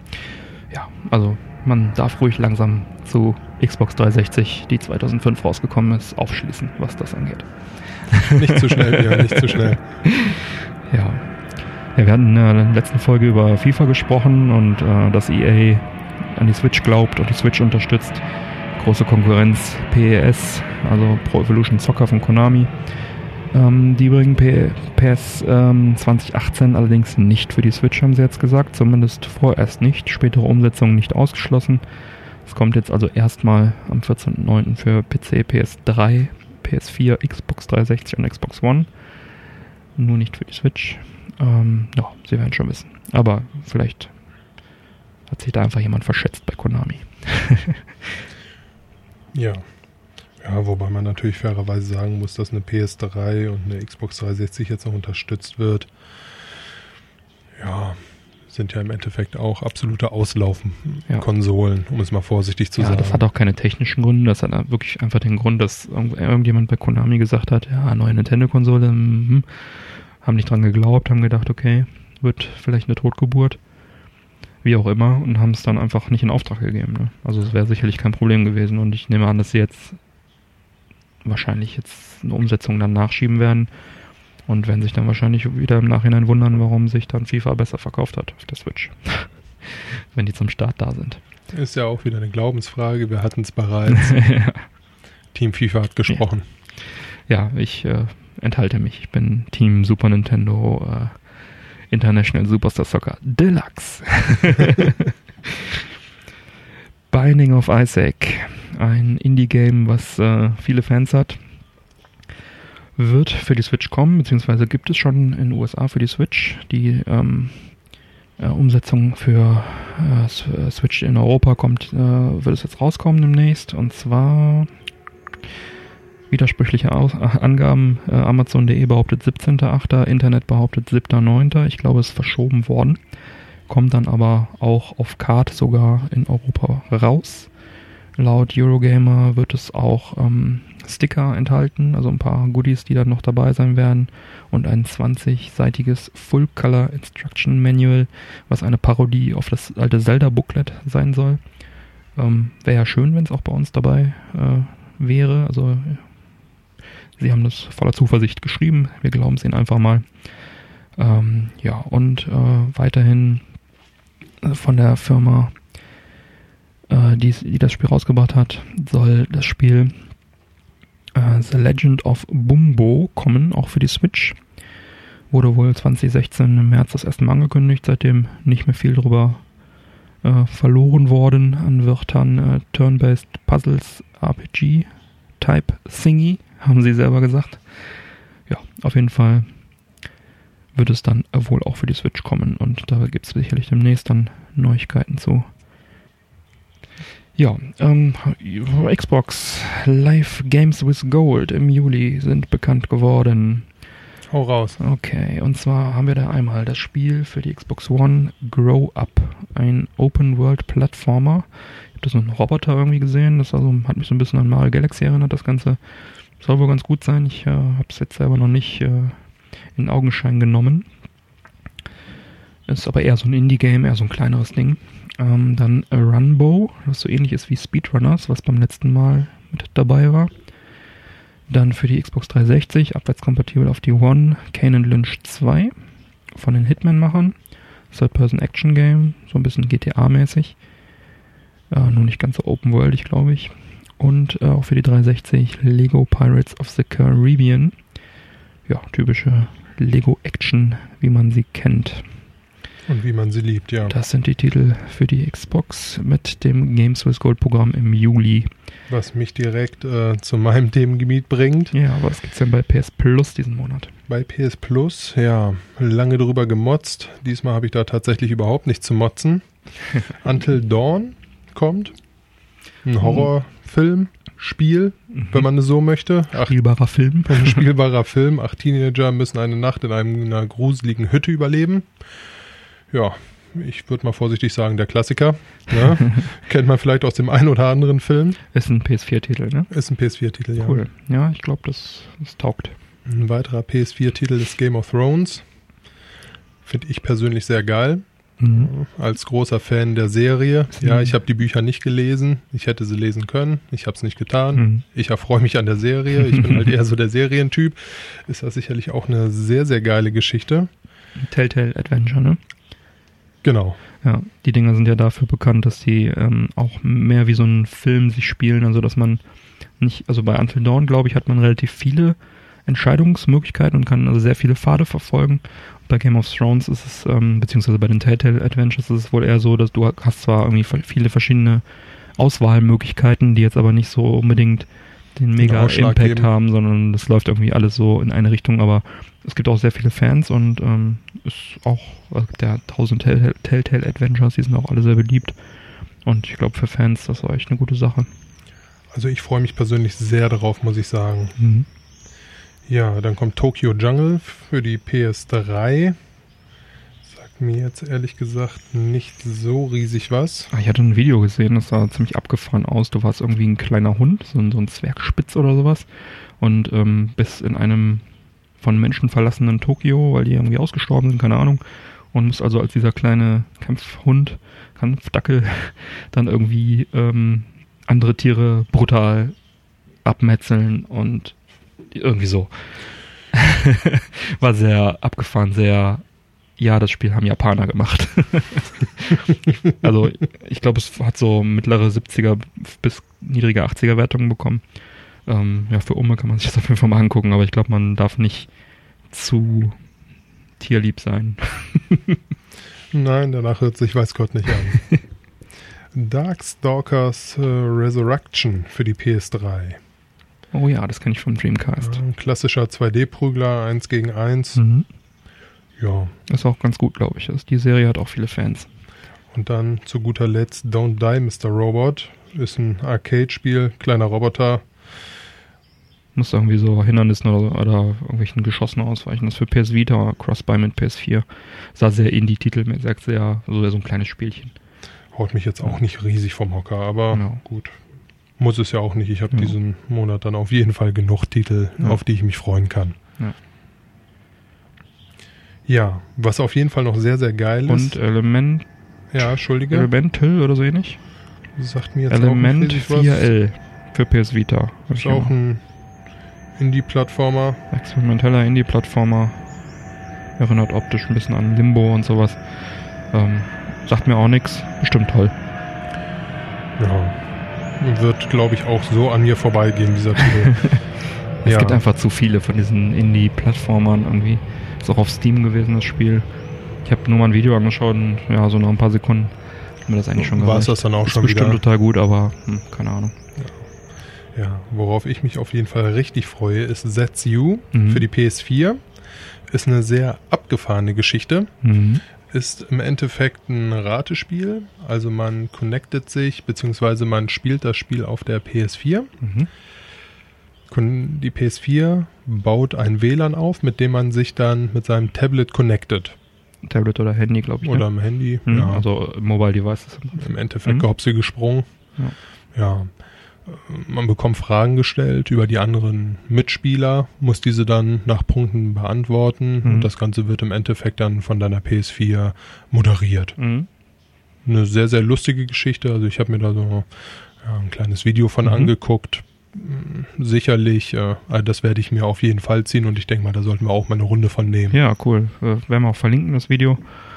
Ähm, sah auch ganz witzig aus, so Partyspielmäßig, ne? So, Genau, so ist, Fragen. ist ein fröhliches Partyspiel. Ja, Ähm, hätte im Endeffekt auch ein Brettspiel sein können oder ein Brettkartenspiel, Ja. wie man es will. Das aber, glaube ich, ähm, das ist zwar PS Plus, äh, aber ich glaube, das gibt auch eine Version äh, für nicht-PS Plus-Nutzer, die kostenlos ist, wie so eine erweiterte Demo. Ähm, hier steht, es wäre ein Bonusspiel drüber, äh, also über das über den normalen PS Plus-Service hinaus. Sollte man sich auf jeden Fall mal anschauen. Also ich habe Bock drauf. ja. Das halt- Video sah extrem Ja. lustig aus. Ich denke mal, so den einen oder anderen lustigen Abend wird es geben. ja. Und angesichts dessen, dass ja jeder tatsächlich zumindest ein Handy bei sich hat mittlerweile, was sowas können sollte, denke ich mal, ist das eine gute Geschichte. Ja, cool. Ja, ähm, ich habe ja gefeiert, als ich von dem von der Abwärtskompatibilität eines Spieles äh, gelesen habe, äh, die jetzt auf Xbox One verfügbar ist, nämlich ein ähm, 360 Arcade-Titel, heißt Radiant Silvergun. Werden sicherlich, wird sicherlich einigen was sagen. Ist ein Shoot'em Up von Treasure. Ähm, Treasure bekannt durch Sin and Punishment, Gunstar Heroes auf dem Mega Drive, Alien Soldier, Bangai-O und viele mehr ist, der, ist ein Arcade-Spiel gewesen, in, ähm, 1998 in, in äh, Japan rausgekommen, auf dem äh, Sega Titan Videoboard basierend, später dann für den Saturn umgesetzt, 1998, auch in Japan nur. Ähm, da kam dann halt eine HD-Version für die 360 raus, 2011 und auch nur für die 360. Ähm, war auch keine einfache Emulierung oder so, sondern das war eine richtige, richtige Umsetzung, ähm, so eine, Heim, äh, eine Umsetzung äh, wie der Saturn-Port im Prinzip. Der Nachfolger äh, ist das Spiel Ikaruga von Treasure, ist auch sicherlich vielen bekannt, kam 2001 raus für Arcade, dann Dreamcast, später Gamecube, auch für die 360 und Windows. Und ja, dieses ähm, das Radiant Silvergun ist halt wirklich ein, sehr, sehr cooler Shooter, der sehr viel Spaß macht, schöne Grafik. Ähm, Besonderheit ist, dass man also keine Power-Ups hat, sondern alle Waffen vom Start verfügbar sind. Und die werden dann halt aufgelevelt und dadurch kriegst du halt mehr Punkte. Und ähm, ich habe jetzt auch direkt nochmal reingezockt. Und das ist halt echt schon, macht einfach Spaß. Ist halt relativ anspruchsvoll auch, weil du ständig zwischen den ganzen Waffensystemen wechseln musst. Du hast, glaube ich, fünf oder sechs Waffensysteme. Und musst, der eine ist halt ein, ist ein, ähm, so ein Auto-Aim-Laser, der dann halt starker Schuss nach vorne, äh, mit, mittelstarker Schuss nach vorne und hinten gleichzeitig. Schuss in verschiedene Seiten und du musst halt, um alle Feinde zu erwischen, ständig zwischen den ganzen Waffen auch hin und her wechseln. Und ja, ist einfach ein Klassiker, sehr cool und jetzt auch auf Xbox One kompatibel. Kann man auch noch im äh, Xbox Marketplace Shop kaufen für 14,39 im Moment. Ja, also Ikaruga auch, der Nachfolger auch sehr, sehr gut. Aber auch Radiant Silvergun äh, sollte man sich mal anschauen, denn es ist wie gesagt nur ähm, auf dem Saturn erhältlich. Ähm, die japanische Version kann man sich für mittlerweile relativ hohe Preise dann äh, importieren, äh, wenn man es noch bekommt. Und ähm, genau, oder halt jetzt auf der Xbox für kleines Geld. Ich habe übrigens auch die Saturn-Version. Ich habe mal Okay. ähm, in, in vergangenen Jahren mal mit Treasure zusammengearbeitet an Spielen und ähm, dann wurde mir da von, von dem Producer eine verschweißte Kopie überreicht in einem CD Jewel Case, also nicht in einer von Saturn, also nicht diese Verkaufsversion, sondern halt so eine, so eine Pressekopie im Prinzip, die halt eingeschweißt ist. Und ich habe mich nie getraut, die auszupacken, das Siegel zu lösen. Boah, wie ich das verstehen kann. Weil ich dann dachte, ja, das glaubt dir doch keiner, dass, es, dass das so die Originalversion ist, sondern alle denken dann, du hast nur die lose CD. Also habe ich mich nicht getraut, das auszupacken. Also liegt es noch sealed bei mir in der Sammlung. Und ähm, So sind sie, hab's die dann, hab's dann bei Freunden dann mal gespielt und habe natürlich dann, als es dann 2011 endlich dann auch für die Xbox kam, natürlich sehr gefeiert, dass ich es endlich zocken konnte. Zumal da ja auch noch dann so Online-Highscores und solche Sachen äh, zusätzlich äh, dazu kamen. Ähm, ja, äh, kann ich jedem empfehlen. Schaut es euch mal an, wenn ihr auf Shoot'em Ups steht. Ist das äh, sogar noch besser als Raiden. Na, eindeutig besser als Raiden sogar. Das hört was sich ich ja auch gut sehr an. liebe. Ja. Diablo 3. Ja. Zehn Seasons sind ins Land gezogen und nach dem ja, ursprünglichen Diablo 3, hm, was dann ja ein Add-on genossen hat namens Reaper of Soul, welches auch meiner Meinung nach, ja, der Story Mode war ein bisschen kurz, aber trotz alledem sehr schön und sehr gelungen. Also ich mochte die äh, Singleplayer-Kampagne doch sehr von diesem Spiel. Äh, haben sie jetzt zur Season 11 tatsächlich einen neuen Helden hinzugepackt, einen Nephalem, einen neuen. Nephilims zur Erklärung sind ja gottähnliche Menschen oder Menschen mit ja, stärkeren Fähigkeiten. In diesem Fall ist es der Totenbeschwörer, der dazugekommen ist. Der Reaper of Soul, so wie der DLC auch heißt, ne? Ja, der Reaper of Soul war, Oder? ja, der Reaper of Soul war ein äh, Gott, der quasi die Seelen gestohlen und äh, sich daran gestärkt hat. Mhm. Es war quasi der Endgegner von Diablo 3 Reaper of Soul, dem Add-on. Ähm, ja, das Ganze für 14,99 erhältlich. Ich habe es mir jetzt eben tatsächlich noch kurz vorher, äh, weshalb ich auch heute ein bisschen später gekommen bin, für den PC geholt. Mhm. Da haben sie mich ein bisschen reingelegt. Da haben, äh, ja, eine Woche lang konnte man in einem extra Level mit einer einzigen Skillung den äh, ja, Totenbeschwörer anzocken. Ich habe es blöderweise verpasst. Dachte mir, ja, dann machst du es halt heute nochmal schnell. Da gab es das Ganze nicht mehr. Dann äh, ja, habe ich halt im Endeffekt die 14,99 investiert. Ja, habe es allerdings auch nicht bereut. Ich habe es jetzt ähm, zwar nur kurz im Story Mode angezockt. Äh, Der Totenbeschwörer macht schon echt extrem viel Laune. Ansonsten gibt's noch zwei, drei Kleinigkeiten dazu. Ähm, ja, was gibt's da Spannendes drüber zu erzählen? Also es gibt äh, neue Kopfgelder, die sie dazu gemacht haben, dazu gepackt haben. Es gibt ein Herausforderungsportal, das ist ein festes Portal, wo man dann tatsächlich schnellstmöglich durchläuft, aller Highscore und sich da mit anderen Spielern misst. Sie haben zwei neue ähm, Zonen hinzugebaut. Das ist einmal der Schleiermoor und Tempel der Erstgeborenen. Ja, habe ich noch irgendwas Spannendes übersehen? Ja, genau. Für die äh, PS4 beziehungsweise auch für die Xbox One äh, wird es da einen Bundle für 40 Euro geben, was dann quasi alles beinhaltet. Also DLCs, Diablo ne? 3, äh, Reaper of Soul inklusive der neuen Nephalem-Klasse, dem Totenbeschwörer. Mhm. Und jetzt kommen wir so ein bisschen in die spekulative Richtung rein. Bitte nagelt mich da jetzt auch nicht allzu sehr drauf fest. Ich muss ja jetzt gerade auch noch mal schnell nachschauen. Schau mal auf deinen schlauen Zettel. Richtig, genau so ist es.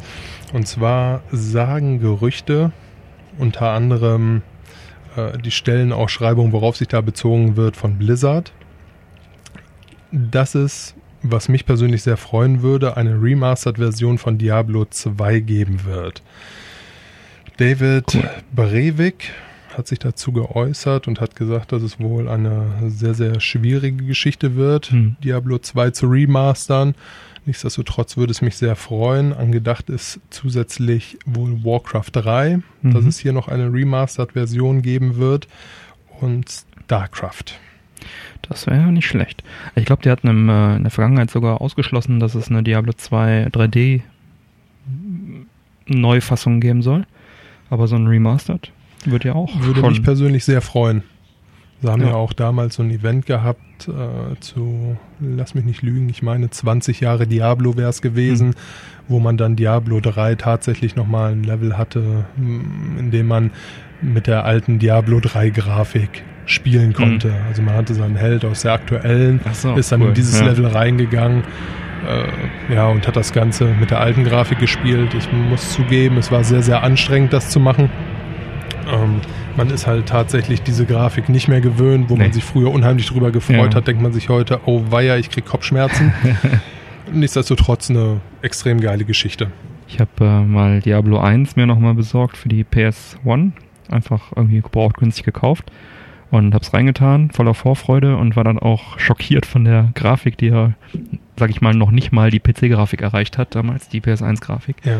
Hab dann also, weiß ich nicht, meine zwei, drei Stunden gezockt, wollte dann abspeichern und dann wollte der tatsächlich, dass ich eine komplette Standard-Memory-Card dafür opfere, um ihn abzuspeichern. Und ich hatte zufällig gerade keine komplett leere zur Hand. Also war das Abenteuer das dann, dann auch schon schnell wieder vorbei. Ärgerliche Nummer. Ja. War schon echt krass, eine ganze Memory Card zum Speichern, also hm, oder zumindest, guten alten zumindest Zeiten. die war fast eine ganze, also es waren wirklich eine sehr hohe ähm, Anzahl, die da haben wollte von Speicherblöcken. Ja. Ja, Sega hat sich auch mal wieder zurückgemeldet. Freut mich persönlich. Das ist ja so der Begleiter meiner Jugend früher gewesen. Sega. ja, ähm, sie haben jetzt ein, eine Offensive gestartet, nennt sich Sega Forever. Sie äh, bringen also nicht zum ersten Mal ähm, Sega-Klassiker, viele auf Mega Drive, Master System und Dreamcast-Spiele auf Mobilgeräte, iOS und Android. Schön, ja. Vielleicht später auch dann für Amazon und diese ganzen anderen Gerätschaften. Ähm, wir haben jetzt also angefangen mit ähm, ein paar Mega Drive Spielen und soll jetzt jeden Monat neue Spiele sollen dazukommen. Ähm, der Clou an der Geschichte ist halt, also es gab ja schon mal einige ähm, Klassiker auch für, für die Mobilgeräte, dass man irgendwie Sonic oder sowas dann nochmal kaufen konnte, aber eben halt nicht in der Anzahl, die sie jetzt ähm, rausbringen wollen. Also die planen da wirklich jeden Monat neue Spiele zu veröffentlichen. Und ähm, jetzt gehen sie das Ganze auch von, sag ich mal, modernen Seite her an. Sie lassen alle Spiele, sind kostenlos herunterzuladen und auch zu spielen. Werden mit Online-Leaderboards für Highscores angereichert und äh, sollen Controller Support haben. Fully integrated Wireless Bluetooth Controller Support und Offline Play Das ist Ähm, richtig cool, ja. Was gerade Sinn machen würde, wenn man zum Beispiel auf dem Apple TV oder auf dem Fire TV oder so zocken würde. Ich habe es jetzt noch nicht ausprobiert. Ich habe mir ein paar von den Titeln mal runtergeladen. Also kostenlos runterladen, kostenlos spielen. Der Haken ist halt Werbung. Also du bekommst halt sehr prominent immer Werbespots, ähm, bevor die losgehen, präsentiert und auch Banner. Während der Spiele, glaube ich, keine Werbung. Habe ich jetzt nicht gesehen. Ich habe ein bisschen gespielt. Oder man kann diese Werbung halt für 2,29 Euro, ähm, 2,29 Euro pro äh, Spiel dann äh, wegkaufen sozusagen. Ist, wenn man jetzt irgendwie ein Spiel richtig cool findet, dann auch sicherlich nicht zu viel. Nee, ist ja auch auf jeden Fall noch ein fairer Preis dafür. Ähm, Ja. Gut, ich meine, so einen Sonic habe ich jetzt auch echt schon oft genug gekauft, aber wenn dann da irgendwie auch andere Spiele mal kommen, die ähm, dann vielleicht noch nicht so durchgenudelt sind, dann lohnt sich das vielleicht. Ja, was mich halt freuen würde, zum Beispiel auf dem Fire TV das Ganze, da habe ich ja einen Xbox 360 Controller dran, äh, mit so einem, ja, kannst du mit, mit so einem PC-Dongle, diesem PC-Bluetooth-Dongle, den man da kaufen konnte für einen 360-Controller, habe ich da angeschlossen und äh, das läuft ganz gut. Da wäre es halt ganz schön, aber für, äh, für Prime gibt es halt, für, für den Fire TV gibt es halt noch nicht. Dürfte technisch nicht so allzu schwierig sein, ist ja letztendlich auch nur ein Android-Gerät. Ja, und da haben sie jetzt gestartet mit momentan verfügbar Sonic 1, Mega Drive-Version. War ja auch dann lange Zeit Pack-In für- von dem Mega Drive. Dann Altered Beast Mega Drive. War auch in Amerika zumindest das Pack-In am Anfang. Ich glaub, weiß gar nicht, ob es bei uns auch am Anfang drin war. Ich glaube schon. Haben sie später auf Sonic geändert, um Geräte zu verkaufen. Ähm, weil Altered Beast ist halt ein Arcade-Port, aber schwer und ja, sicherlich nicht für jeden was. Also so ein, so ein Sonic ist da schon besser. Dann haben sie Fantasy Star 2, ist ein äh, auf dem Mega Drive, ein Rollenspiel. Auch sicherlich ein gutes Kid Chameleon, Mega Drive, Jump and Run, auch ganz gut. Comic Zone für Mega Drive. Und äh, als nächstes angeteasert wäre Virtual Tennis, Dreamcast-Version. Sie haben aber auch gesagt, dass sie jetzt erstmal mit den 16-Bit-Titeln starten, bevor sie die aufwendigeren dann äh, angehen. Mal gucken, Ähm, wie die Resonanz ist. Ja, also Control Support ist auf jeden Fall enorm wichtig für meine Begriffe. Ich habe also ein bisschen Probe gespielt und die äh, Touch-Steuerung, die war schon alles, alles andere als ja. optimal, gerade bei Sonic und also auch gerade die komplett ähm, Tennis, also das kann ich mir nicht vorstellen, das mit Touch-Steuerung zu spielen. Also dann, ja, muss man mal schauen. Ich weiß auch nicht genau, bei Android ist es, glaube ich, kein Problem, einen Bluetooth-Controller anzuschließen. Ich, ähm, bei ähm, iOS muss man, glaube ich, zertifizierten Blu- Bluetooth-Controller haben.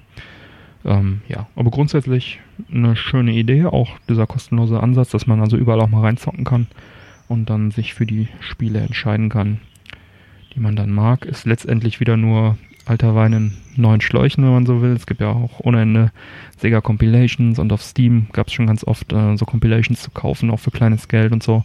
Da ist man sicherlich genauso gut mit bedient. Aber ähm, grundsätzlich auf jeden Fall eine ganz schöne Aktion. Vielleicht kommen ja noch ein paar richtig schöne Titel demnächst. Ja, zeigt vor allem auch, dass die guten alten Spiele halt immer noch eine unheimlich große Fangemeinde haben. Ja, ja oder Ja. zumindest Sega möchte gerne die alten Titel weiterhin verkaufen. ja, aber ich glaube, es gibt auch genug Fans, wenn es gut gemacht ist, auch mit Controller-Support, die dann gerade bei Dreamcast-Titeln sicherlich nochmal zugreifen werden. Gehe ich auch von aus, Ja. ja. Ja, Ubisoft. Vivendi ist ja seit einiger Zeit dabei, Vivendi SA genau genommen, äh, Ubisoft äh, zu übernehmen. Die planen oder mm, ja, man spricht da von einer feindlichen Übernahme. Äh, sie haben es jetzt sogar kürzlich äh, eingeräumt, dass sie äh, daran interessiert sind. Früher haben sie immer nur gesagt, ja, wir wollen nur eine konstruktive Zusammenarbeit, haben also in den letzten Jahren ihre, ihre Anteile stetig erhöht. Und äh, da hat die Guillemot-Familie, die Ubisoft leitet, äh, jetzt ihre, ihre Anteile erhöht kürzlich, um dem halt vorzubeugen, diesem Übernahmeversuch. Ähm, jetzt hält die Guillemot-Familie momentan 13,6 äh, 13,6 Prozent der Ubisoft-Aktienanteile, 20 Prozent Stimmrechte und Vivendi 27 Prozent und 24 Prozent der Stimmrechte. Also wenn Vivendi das ernst meint, dann wird es wahrscheinlich sehr eng werden. Aber ähm, ja, es gibt da, es geht jetzt wie gesagt seit einiger Zeit so, seit ich glaube einem Jahr ungefähr, ist das da im Gespräch. Ubisoft hat da auch äh, Kampagnen mit Mitarbeitern gestartet, We Are Ubisoft und ähm, sozusagen dort ähm, in Richtung Vivendi halt Zeichen gesetzt, dass sie sagen, ja, wenn, wenn ihr uns übernehmt, dann wird Ubisoft, werden die Mitarbeiter vielleicht dann zu einem anderen Ubisoft äh, gehen, wechseln, wie auch immer. Und naja, wie gesagt, also ich glaube, wir haben es auch schon mal irgendwann besprochen, dass äh, Vivendi hatte ja in der Vergangenheit schon mal äh, Activision Blizzard äh, in Besitz genommen. Die haben es dann ja durch ein Company Buyout sich wieder zurückgeholt und es hat ihnen sehr gut getan. Durchaus, und, ja. Äh, Vivendi hatte dann einfach irgendwann auch keine Lust mehr auf das Spielebusiness. Die haben es halt einen riesen Medienkonzern, Multimilliardenkonzern aus Frankreich, der ähm, einfach seine Marken irgendwie anreichern will. Die haben halt Filme, die haben Musik, die haben das und naja, wir brauchen nochmal wieder Spiele. Und dann wechselt der CEO, dann haben sie wieder keine Lust drauf, dann haben sie wieder verkauft und jetzt haben sie wieder einen neuen CEO, der möchte jetzt wieder Spiele. Ja, also ich hoffe mal, dass es nicht passiert, weil ich glaube, so ein Riesenkonzern, äh, der würde Tut der Sache nicht gut, ja, nein. also Ubisoft ist zwar auch Aktien, äh, ein Aktienunternehmen, aber es wird ja, ist ja mehr oder weniger noch von dem Gründer, von den Gaumont äh, geführt. Und äh, genau wie, also Gameloft ähm, ist ja auch eine, von einem Gaumont-Bruder gegründet worden als äh, Mobile-Sparte. Die sind, glaube ich, mittlerweile von Vivendi gekauft, ich weiß es nicht ganz genau.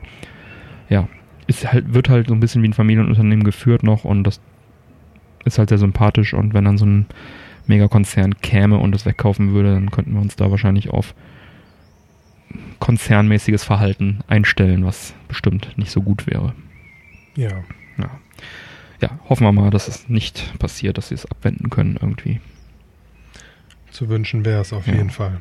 Crash Bandicoot. Ja, er ist erschienen. Insane Trilogy. Genau, die alten drei Teile, ne? Richtig, die alten drei Teile.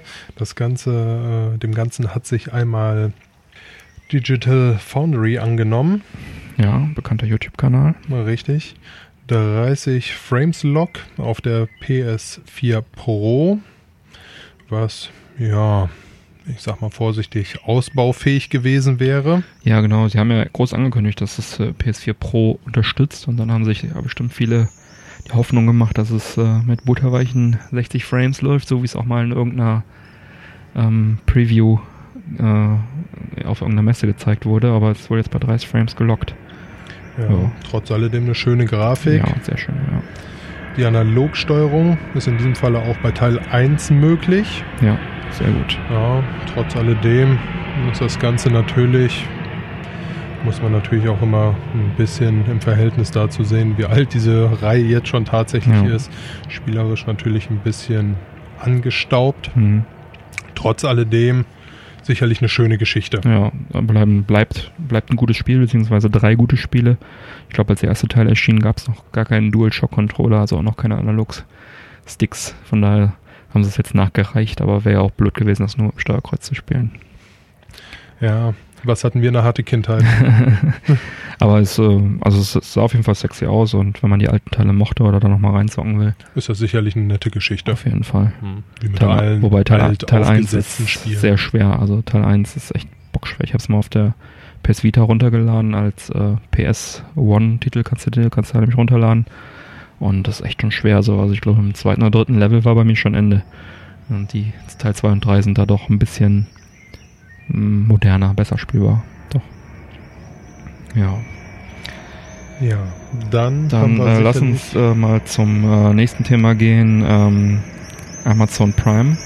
Denn da gibt es jetzt die Prime Reading, gibt es jetzt auch in Deutschland. Ähm, Prime umfasst ja einmal das äh, Video und jetzt halt auch, ähm, ja, dass man sich halt Magazine und Bücher und solche Sachen dort runterladen kann in, als Teil des Prime-Abos. Was sozusagen einfach ein, ich sag mal in Anführungsstrichen, kostenloser Mehrwert ist dass du ähm, dann jetzt auch Magazine wie Stern, Focus, Fit for Fun, Wired und äh, auch ein paar Testhefte von Spiegel und anderen lesen kannst monatlich. Ähm, wenn man diese Magazine mag, dann ist es sicherlich eine sehr gute Ergänzung. Auch ein paar Comics haben sie, Star Wars, Marvel, ähm, ein paar Bücher, Harry Potter, den ersten Band und ähm, ja, ganz nett. Alles in allem ist das Ganze vielleicht einfach so ein bisschen zum ja, Anfixen der Kundschaft zu sehen. So nehme ich es zumindest wahr. Ja, man vor hat allem- was, man kann es probieren. Sicherlich wird das Ganze ja auch wieder für den einen oder anderen Kindle-Kauf interessant werden. Ja, es ist wirklich ein bisschen tricky, weil es sieht ganz gut aus, aber dann Harry Potter, du liest Band 1, du willst Band 2 lesen, der ist dann wieder nicht im Abo drin. Und es gibt auch deutlich mehr als Band 3 noch. Genau, also du hast halt oft dann immer nur Teil 1, auch bei den Star Wars Comics, Marvel Comics hast du, glaube ich, die ersten ein oder zwei Hefte jeweils und danach darfst du dann kaufen oder es gibt halt dieses Kindle Unlimited äh, Abo, was dann 10er im Monat kostet, das kann man sich auch shoppen, dann hat man den kompletten Zugriff. Was sicherlich auch ein sehr, sehr fairer Preis ist, muss man fairerweise sagen. Wenn man viel liest, wenn man Bücher viel und so, liest ja, oder wenn man zumindest auf anderthalb Bücher im Monat kommt, Ja, hat sich das Ganze ja auch schon wieder gerechnet. ja also es Okay, ist die Kindle-Titel sind ja auch immer noch ein bisschen günstiger, von daher Ja. mögen anderthalb jetzt vielleicht auch ein bisschen tief gegriffen sein, aber nichtsdestotrotz äh, ist das eine feine Geschichte. Ja, ich finde auch, einen geschenkten Gaul schaut man nicht ins Maul. Gerade, ich meine, es gibt bestimmt viele Leute, die jetzt irgendwie Stern oder Fokus oder so regelmäßig lesen. Die können es dann jetzt einfach da, äh, sparen sich da jetzt einfach ein bisschen Geld. Oder wenn man sieht mal, Ja auch, sieht ja auch ein bisschen so aus, wenn man, wenn man sich jetzt den Prime-Service anguckt, das Ganze ist ja gestartet, äh, dass man seine Pakete schneller geliefert bekommt. Dann haben sie das Video dazu gepackt. ja, Äh, Da hat man jetzt mittlerweile ein paar sehr, sehr geile Exklusivserien. Äh, Aber Ja. wenn man jetzt aktuelle Kinofilme sich zum Beispiel angucken möchte oder welche, die gerade rausgekommen muss sind, man darf man das Ganze ja. natürlich dann auch mittlerweile gerne für 15 Euro sich kaufen, Ja. was natürlich oftmals ähm, ja, ärgerlicherweise so ein bisschen über den DVD-Preisen liegt, wenn man sie sich tatsächlich ins Regal stellen wollen würde. Mhm. Hm, Ist sicherlich auch eine Glaubensfrage. Man hat abends Bock, man sagt, okay, macht man. Oder eben auch nicht. Mhm. Ich persönlich mache es nicht. Ich warte dann immer, bis das Ganze entweder günstiger geworden ist, Ja. beziehungsweise dann irgendwann auch als Gratistitel erhältlich ist, weil das äh, ja, Filmangebot ja doch recht groß ist auf sämtlichen Plattformen. Ja, es ist schon ein Überangebot. Also, Punkt ist, wenn man ab und zu liest, kann man da mal reinschauen. Gibt auch ein paar Bücher, die halt, wie gesagt, dabei sind. Ähm, ansonsten sollte man sich halt dann so dieses Unlimited besorgen. Ich hatte jetzt auch mal ähm, ein paar Bücher einfach äh, dann mir angeschaut bei Prime Reading und ähm, ja, also bei, ich sag mal, 80% der Bücher, die ich mir da rausgesucht habe, die waren dann halt eben nicht damit dabei. Ähm, ja, es ist äh, netter Mehrwert, aber ähm, letztendlich eher so ein Teaser auch so zu verstehen, meiner Meinung nach. Es gibt ja, Ja. auch noch, ähm, neben diesem Kindle Unlimited gibt es ja auch noch ähm, das Music äh, Unlimited, da ist ja auch so eine ähnliche Geschichte. Es gibt ja auch Prime Music, da sind ja auch viele Songs drin, aber halt ähnliches Prinzip, wenn du dann mehr hören willst oder die neuesten Lieder hören willst oder dann musst du halt dieses Unlimited shoppen. Aber wir haben ja jetzt diese Prime, Prime Day demnächst wieder. Und äh, im Rahmen dessen ist auch äh, in diesem Monat, also im, im Monat Juli, ähm, gibt es da ein schönes Angebot, wenn man schon Prime-Mitglied ist. Für 99 Cent kann man dann vier Monate Prime Music Unlimited sich shoppen oder halt das 30 Tage Testabo kostenlos. Verlinken wir auch mal. Ist äh, bestimmt auch cool. Ich meine, für 99 Cent, vier Monate Unlimited Music, das ist schon echt ein guter Kurs. Ja, Kann Amazon probiert auf jeden Fall gerade die Marktherrschaft an sich zu reißen. Ja, da gibt's ja, Pinky und Brain. gibt ja viele. Da gibt ja auch hier Apple Music gibt es und äh, Spotify ist ja auch großartig. Ähm, ja, aber wer sich mal anschauen will, werden wir mal verlinken. Ja, dann mache ich das Fass jetzt noch auf. ich habe versucht, eine Fahrkarte zu kaufen. Die ewig traurige Geschichte.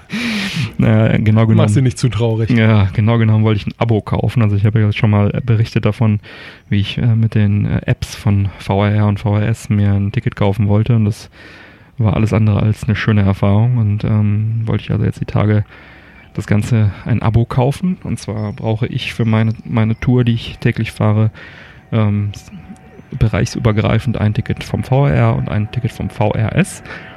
Das sind diese zwei äh, Bereiche. Also brauche ich zwei Abos. Dann dachte ich mir, ja, online und so, es geht bestimmt total einfach und total gut. Naja, eigentlich habe ich es nicht gedacht, aber ich habe es gehofft. Ähm, ich ähm, wollte also beim VR anfangen, gehe auf die Seite und äh, stelle fest, im, auf der VR-Seite kann man also keine Tickets kaufen. Man wird weitergeleitet, man hat also eine riesen Auswahl von, von äh, Seiten, wo man Tickets kaufen kann, unter anderem die Stadtwerke Neuss. Das ist hier bei mir am nächsten, dachte ich mir, fängst mal an, versuchst du dein Glück. Stadtwerke Neuss aufgerufen, war eine Seite relativ antik. Ich weiß nicht, wann ging das los mit dem Internet? 90er Jahre, so ungefähr sah das aus. Ähm, also eigentlich optisch gar nicht mal so schlimm, aber super langsam, super kompliziert zu benutzen. Musste ich mir erst mit einem Account klicken, gib die Kreditkarte ein, gib die ganzen Daten ein, alles relativ lang gedauert. Sag bitte ein Abo, sagt er mir, geht nur per Lastschrift. Alles klar. Edit Konto, Lastschrift, Sachen eingetragen, ist ja auch kein Spaß hier, IBAN-Nummer und so ist ja auch alles sehr lang. Klicke auf Kaufen, Fehler, RE, irgendwas, bla, geht nicht. Nutzen Sie doch Kreditkarte. Ich klicke auf Kreditkarte, dann nächste Meldung, geht nur per Lastschrift. Das Ganze ging dann so ein bisschen hin und her. Ich habe dann so verschiedene Optionen ausprobiert, ob ich vielleicht irgendwie was falsch eingegeben habe oder eine Zahl vergessen. Ja, irgendwann reagierte die Seite gar nicht mehr. Habe ich nur eine weiße Seite vor mir gesehen. Dachte mir, prima. Immerhin besser als das, was du vorher erleben durftest. Ja, das Ganze nochmal reloaded, versucht mich nochmal einzuloggen. Ihr Konto wurde gesperrt, bitte setzen Sie sich mit dem Betreiber in Verbindung. Ein Traum. Geil. Rufe ich so eine schöne Hotline-Nummer an. Diese Hotline sagte mir dann, ja, da können wir nichts machen, das müssen wir weiterleiten, bla. Aber versuchen Sie doch mal, Sie haben ja die Möglichkeit auf vr.de zum Beispiel auch bei der Rheinbahn Abos zu klicken. Also bei anderen Anbietern. So, alles klar, vergessen wir die Stadtwerke Neuss, auf zur Rheinbahn. Rheinbahn.de, wieder angemeldet, geklickt und tatsächlich einfach, fast viel zu einfach, geradezu verdächtig einfach, habe ich auf einmal ein PDF-Ticket gehabt, nach wirklich relativ kurzer Zeit, über Kreditkarte. Und äh, das konnte ich mir noch ausdrucken und das ist dann vermutlich auch gü- gültig. Ich habe es bis jetzt wohl noch nicht kontrolliert, ich hoffe. Ähm, und per Post würde mir dann ein Plastikticket zugeschickt. So, alles klar, VR abgedeckt, auf zum VRS. Auf der VRS.de Seite gibt es einen Ticketshop. Sie bewerben das Abo, weil das Abo ist ja viel besser als ein Einzelticket. Mhm. Aber sie wollen dir kein, kein Abo verkaufen. Sie, ähm, es gibt im Shop das Einzelticket, das Wochenticket, das Monatsticket, kein Abo. Gesucht, gesucht, Macht gesucht, wenig Sinn, ja. gegoogelt. Kein Abo. Man kann, die wollen einem das Abo nicht verkaufen. Gut, dann weitergesucht. Google hat mir dann gesagt, hey, versuch doch mal den KVB. KVB ist auch da ein Verkehrsbetrieb in Köln. Gut. Die Webseite. Katastrophe. Antike Webseite wieder. Irgendwas mit Excel-Tabellen hat mich das daran erinnert, wenn dann sobald da irgendwelche Zahlen angezeigt wurden. Ähm, dann habe ich irgendwo gelesen, Abo, klick drauf. Cursor, User, Passwort. Keine weiteren Infos. Konnte ich mich nicht einloggen, konnte ich nichts machen. Ich fand dann raus, ich muss ein PDF runterladen und es handschriftlich ausfüllen und es dann da abgeben. Und nach nur wenigen Wochen, nachdem sie dann auch meine Handschrift entschlüsselt haben, viel Spaß dabei, kriege ich dann eventuell ein Ticket. Also natürlich nicht zwei Tage später, wie ich es brauchte. Nee, warum auch? Ja, also, äh, okay, also alles ausgefüllt per Hand, das Ganze im Briefumschlag, das muss ich jetzt die Tage dann nochmal abgeben. Und dann halt Plan B, erstmal wieder ein Monatsticket auf der VRR-Seite, äh, VRS-Seite, Entschuldigung, im Ticketshop, denn Monatstickets verkaufen sie ja. Das macht mich wahnsinnig, was du mir hier gerade erzählst. Das macht mich wirklich wahnsinnig, okay? Dann VRS, Ticket, Monatsticket geklickt, alles eingegeben. Mein Login, den hat er natürlich nicht erkannt und war alles wieder eine Katastrophe. Eingegeben als Gast, bla bla, Checkout, Kreditkarte. Geben Sie jetzt Ihren supergeheimen Co Code Ihrer Kreditkarte an, nicht diese CVV, CVV-Nummer, CVV-Nummer heißt die, glaube ich, sondern äh, irgendwie was von der Bank und das soll ich mir zuschicken lassen und Ja, sie machen es einem einfach, ne? Ich habe es dann per PayPal bezahlt, habe jetzt ein Monatsticket, gebe bei der KVB das demnächst ab und hoffe einfach mal, dass es dann irgendwie klappt. Um da mal vorsichtig mein Resümee drüber zu setzen. Ich sag's immer wieder gerne, ich bin ein analoger Mann in einer digitalen Zeit. Ich hasse sowas. Und wenn ich mir die Geschichte anhöre, auch nicht ganz so unrecht. Ich brauche da einfach einen Laden, wo ich dann unter Umständen jemanden einfach anbrüllen kann, wenn er mir mit sowas um die Ecke kommt. Und ich möchte mal behaupten, auch wenn sicherlich nicht die feine Art ist, äh, nicht ganz so unrecht. Ja, es ist einfach ein Krampf. Also man merkt, dass die einfach einen Scheiß drum geben, ob das irgendwie nutzerfreundlich ist. Die sind nicht drauf angewiesen, weißt du, die sind die Bahn. Du musst, du bist drauf angewiesen, du musst ein Ticket haben, sonst nehmen sie dir 40 Euro ab oder was das mittlerweile kostet. 60, glaube ich, Ja. mittlerweile sogar.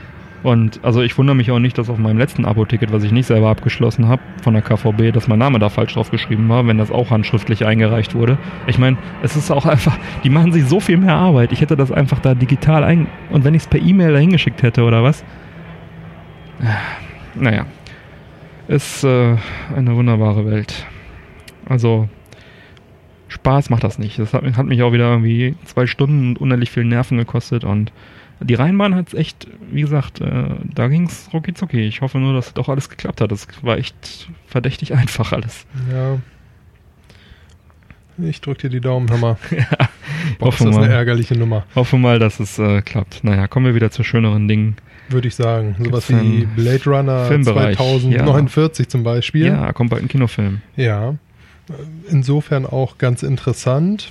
Und zwar hat damals der gute Herr Harrison Ford Rick Deckard gespielt. Genau, den Hauptcharakter, ja. Ja, und äh, Ridley Scott hat jetzt gesagt, dass in diesem Remake von Blade Oder Runner 2000, Sequel ist es, glaube ich. Aber Oder ja, Sequel von Auf jeden Fall ein Neuauflage. 2049 Genau. jetzt tatsächlich die große Frage geklärt wird, ähm, Ob er ein Replikant ist. Ne? ob er ein Replikant ist. Das Ganze kann man sich dann am 5. Oktober diesen Jahres auch im Kino angucken. Yeah. Hiermit ist das Datum gesichert. Sehr cool. Und was ich auch gesehen habe, ist, dass sie schon die, äh, die Rechte von Atari für das Logo sich geshoppt haben. Also es gab ja damals im alten Blade Runner im Hintergrund so ein Atari-Logo. Weil als das in den 80ern oder wann gedreht wurde, war ja klar, dass Atari auch im Jahre 2000 irgendwas, wann das spielt, immer noch die führende Softwarefirma sein wird. Selbstverständlich, ja. Und äh, die haben sich also die Rechte auch jetzt von dem, wer auch immer gerade die Rechte hat, äh, gekauft, dass sie das wieder irgendwo platzieren dürfen. Und äh, ja, da gibt's dann wieder Nostalgie. Allein deswegen gehe ich ins Kino. Allein deshalb lohnt es sich schon, gar keine Frage. Ja. Ja, was haben wir noch? Jurassic World. Jurassic World war ja relativ erfolgreich, weshalb es natürlich auch einen zweiten Teil gibt.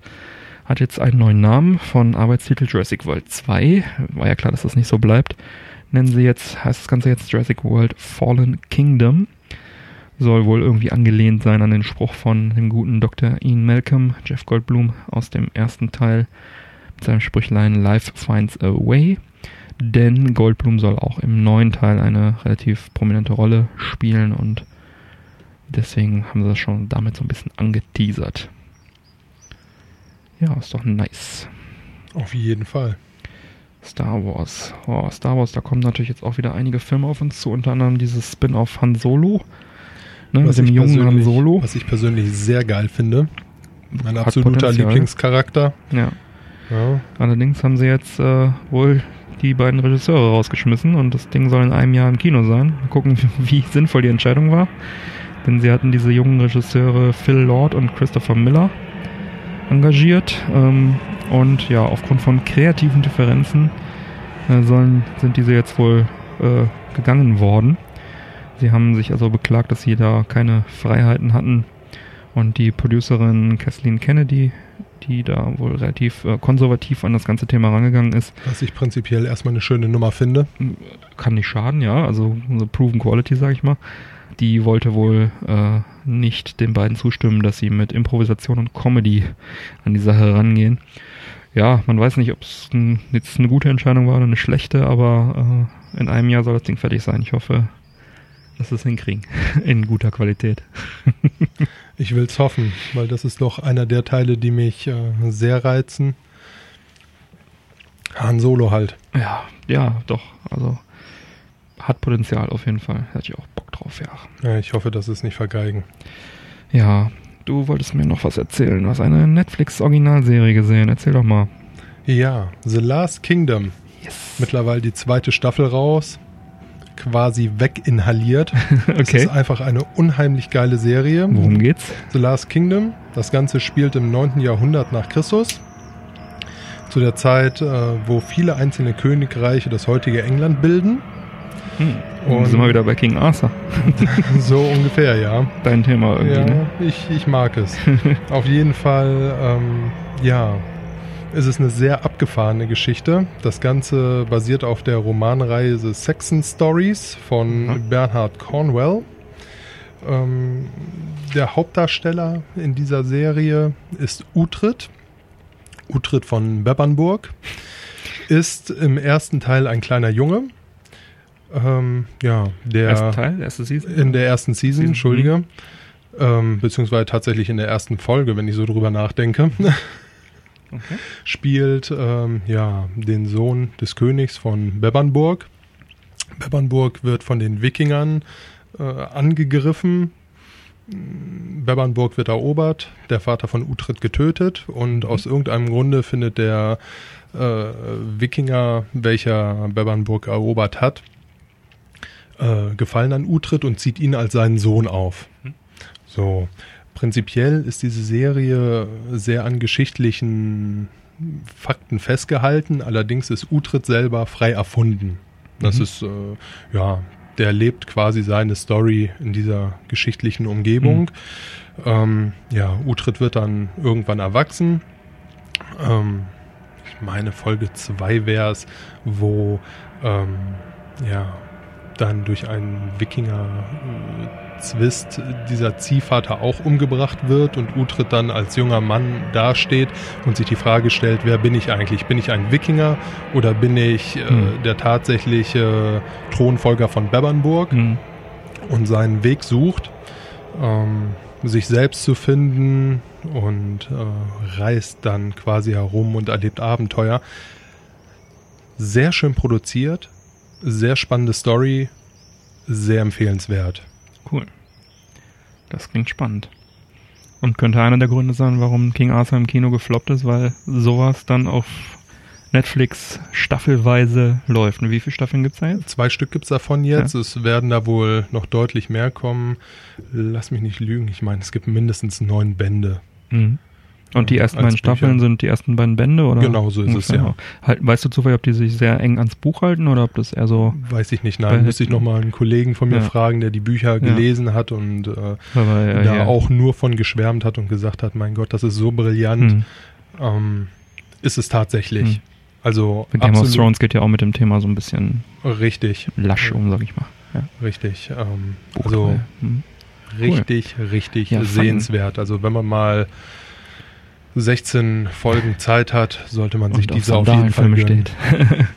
Ja, wobei Stiefel im verregneten England sind. Ne? Aber ja, stimmt. ja. Sehr, sehr sehenswert. Ja, cool. Sehr, sehr geil. Sehr spannend. Punkt. Punkt. Guckt's euch an. Fein. Sehr schön, sehr schön. Ja. Wir kommen auch schon fast zum Ende dieser Folge. Haben auch, glaube ich, schon wieder eine ganz gute Länge erreicht. Ähm, ja, es gibt noch zu sagen, dass wir jetzt äh, ab der nächsten Folge dann äh, im Zwei-Wochen-Rhythmus erscheinen. Dann immer der erste und dritte Montag im Monat, äh, beziehungsweise ab Sonntag abends etwa wird es dann wahrscheinlich schon verfügbar sein, sodass man dann immer schön auf dem Weg zur Arbeit was Neues zu hören hat. Im äh, Juli haben wir ja noch die ganzen vorproduzierten Folgen rausgehauen, sprich jeden Montag eine. Und dann ab äh, Folge 6 müsste es dann sein, dass wir dann im zwei Wochen Rhythmus kommen und dann auch wieder natürlich etwas näher an der Aktualität dann auch wieder dran sind. Oder erscheinen. Oder erscheinen. erscheinen. genau. Es ist so schön, immer mal wieder zwischendurch einen flachen Witz rauszuhauen. Ja, ja ähm, hast du sonst noch was auf dem Herzen? Sonst würde ich schon in Richtung Abmoderation. Ja, was, Dass ich absolut zufrieden mit meiner Zigarre bin. das ist doch was. Ja, genau. Ja, sie neigt sich jetzt leider Gottes dem Ende, wie es das meistens so zum Ende des Podcasts hin Ja, tut. so eine schöne Länge. also ich bin, ich bin begeistert. Sie ist würzig, sie ist mild, sie ist einfach ein Traum. Marmorboden. Marmorboden. Die schmeckt wie Marmorboden. Ich bin auch sehr zufrieden mit der Don Marco. Ich bin jedes Mal. Ich war auch von der Carlo Corrados angetan. Ich muss echt nochmal, nochmal, nochmal vergleichen. Also beide, beides wunderbare Zigarren. Doch. Die ist Ja. ein bisschen, glaube ich, noch ein bisschen würziger als die Carlo Corrados, habe ich so das Gefühl. Vielleicht machen wir das einfach nächste Folge. Ja, Das ich hatte ja letztes Mal auch. schon die Carlo Corrados. Mal schauen, was es in der nächsten Folge wird. Ich hätte auch mal wieder Lust auf einen Tabak. Wir hatten uns auch noch ähm, von diesem Jubiläe Edition äh, Pfeifentabak besorgt. Den könnten wir mal rein und müssen wir mal schauen. Werden wir in nächster Folge dann spontan entscheiden. Würde ich auch sagen. Gut, ja, dann ähm, habe ich mal meinen. Ach, ach eine, eine wichtige Sache. Ja, Patreon. Wir haben jetzt unsere Patreon-Seite online. Wenn euch der Podcast gefällt, dann könnt ihr dort ab 1 Dollar monatlich unterstützen. Das kann man ähm, monatlich die Summe frei wählen, ähm, jederzeit wieder kündigen. Genau, und da kann man sich also der, das Badge des ähm, offiziellen treuen Hörers erwerben, beziehungsweise der Förderer der Kunst. Das sind die beiden Titel, die ihr dort erhalten könnt. Und äh, an dieser Stelle auch direkt schon mal einen wunderschönen lieben Dank an unsere Patreon-Unterstützer, der Ingolf und die Vanessa, die uns schon unterstützen.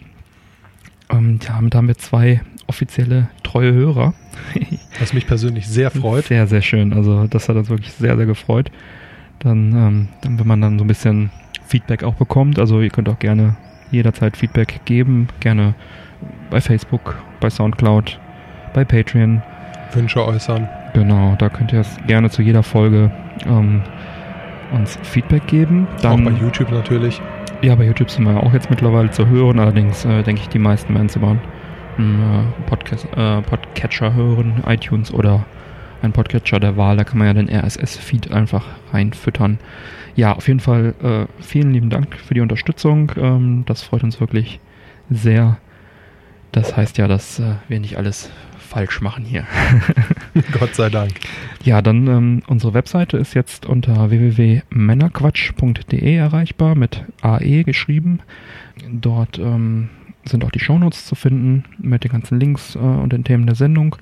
Ähm, die alte Adresse männerquatsch.jimdo.com ist auch weiterhin erreichbar, aber die Hauptanlaufstelle ist also jetzt männerquatsch.de. Und dann wollte ich auch im Hinblick auf die Webseite mich nochmal bedanken bei Sterni für die Unterstützung und bei Trizi für die Unterstützung. Sie weiß schon warum. Ja, Ähm, ansonsten, wer uns was Gutes tun möchte, ohne finanziellen Aufwand, der darf gerne bei iTunes eine 5-Sterne-Bewertung hinterlassen. Das äh, bringt uns so ein bisschen in die erhöhte Sichtbarkeit, dann vielleicht ein paar andere äh, Nutzer noch äh, auf uns aufmerksam werden. Ja, ansonsten würde ich sagen, sind wir durch. Vielen lieben Dank für die Aufmerksamkeit und Einen schönen Start in die Woche. ja, auf Wiederhören. Bis bald. Bis bald. Tschüss.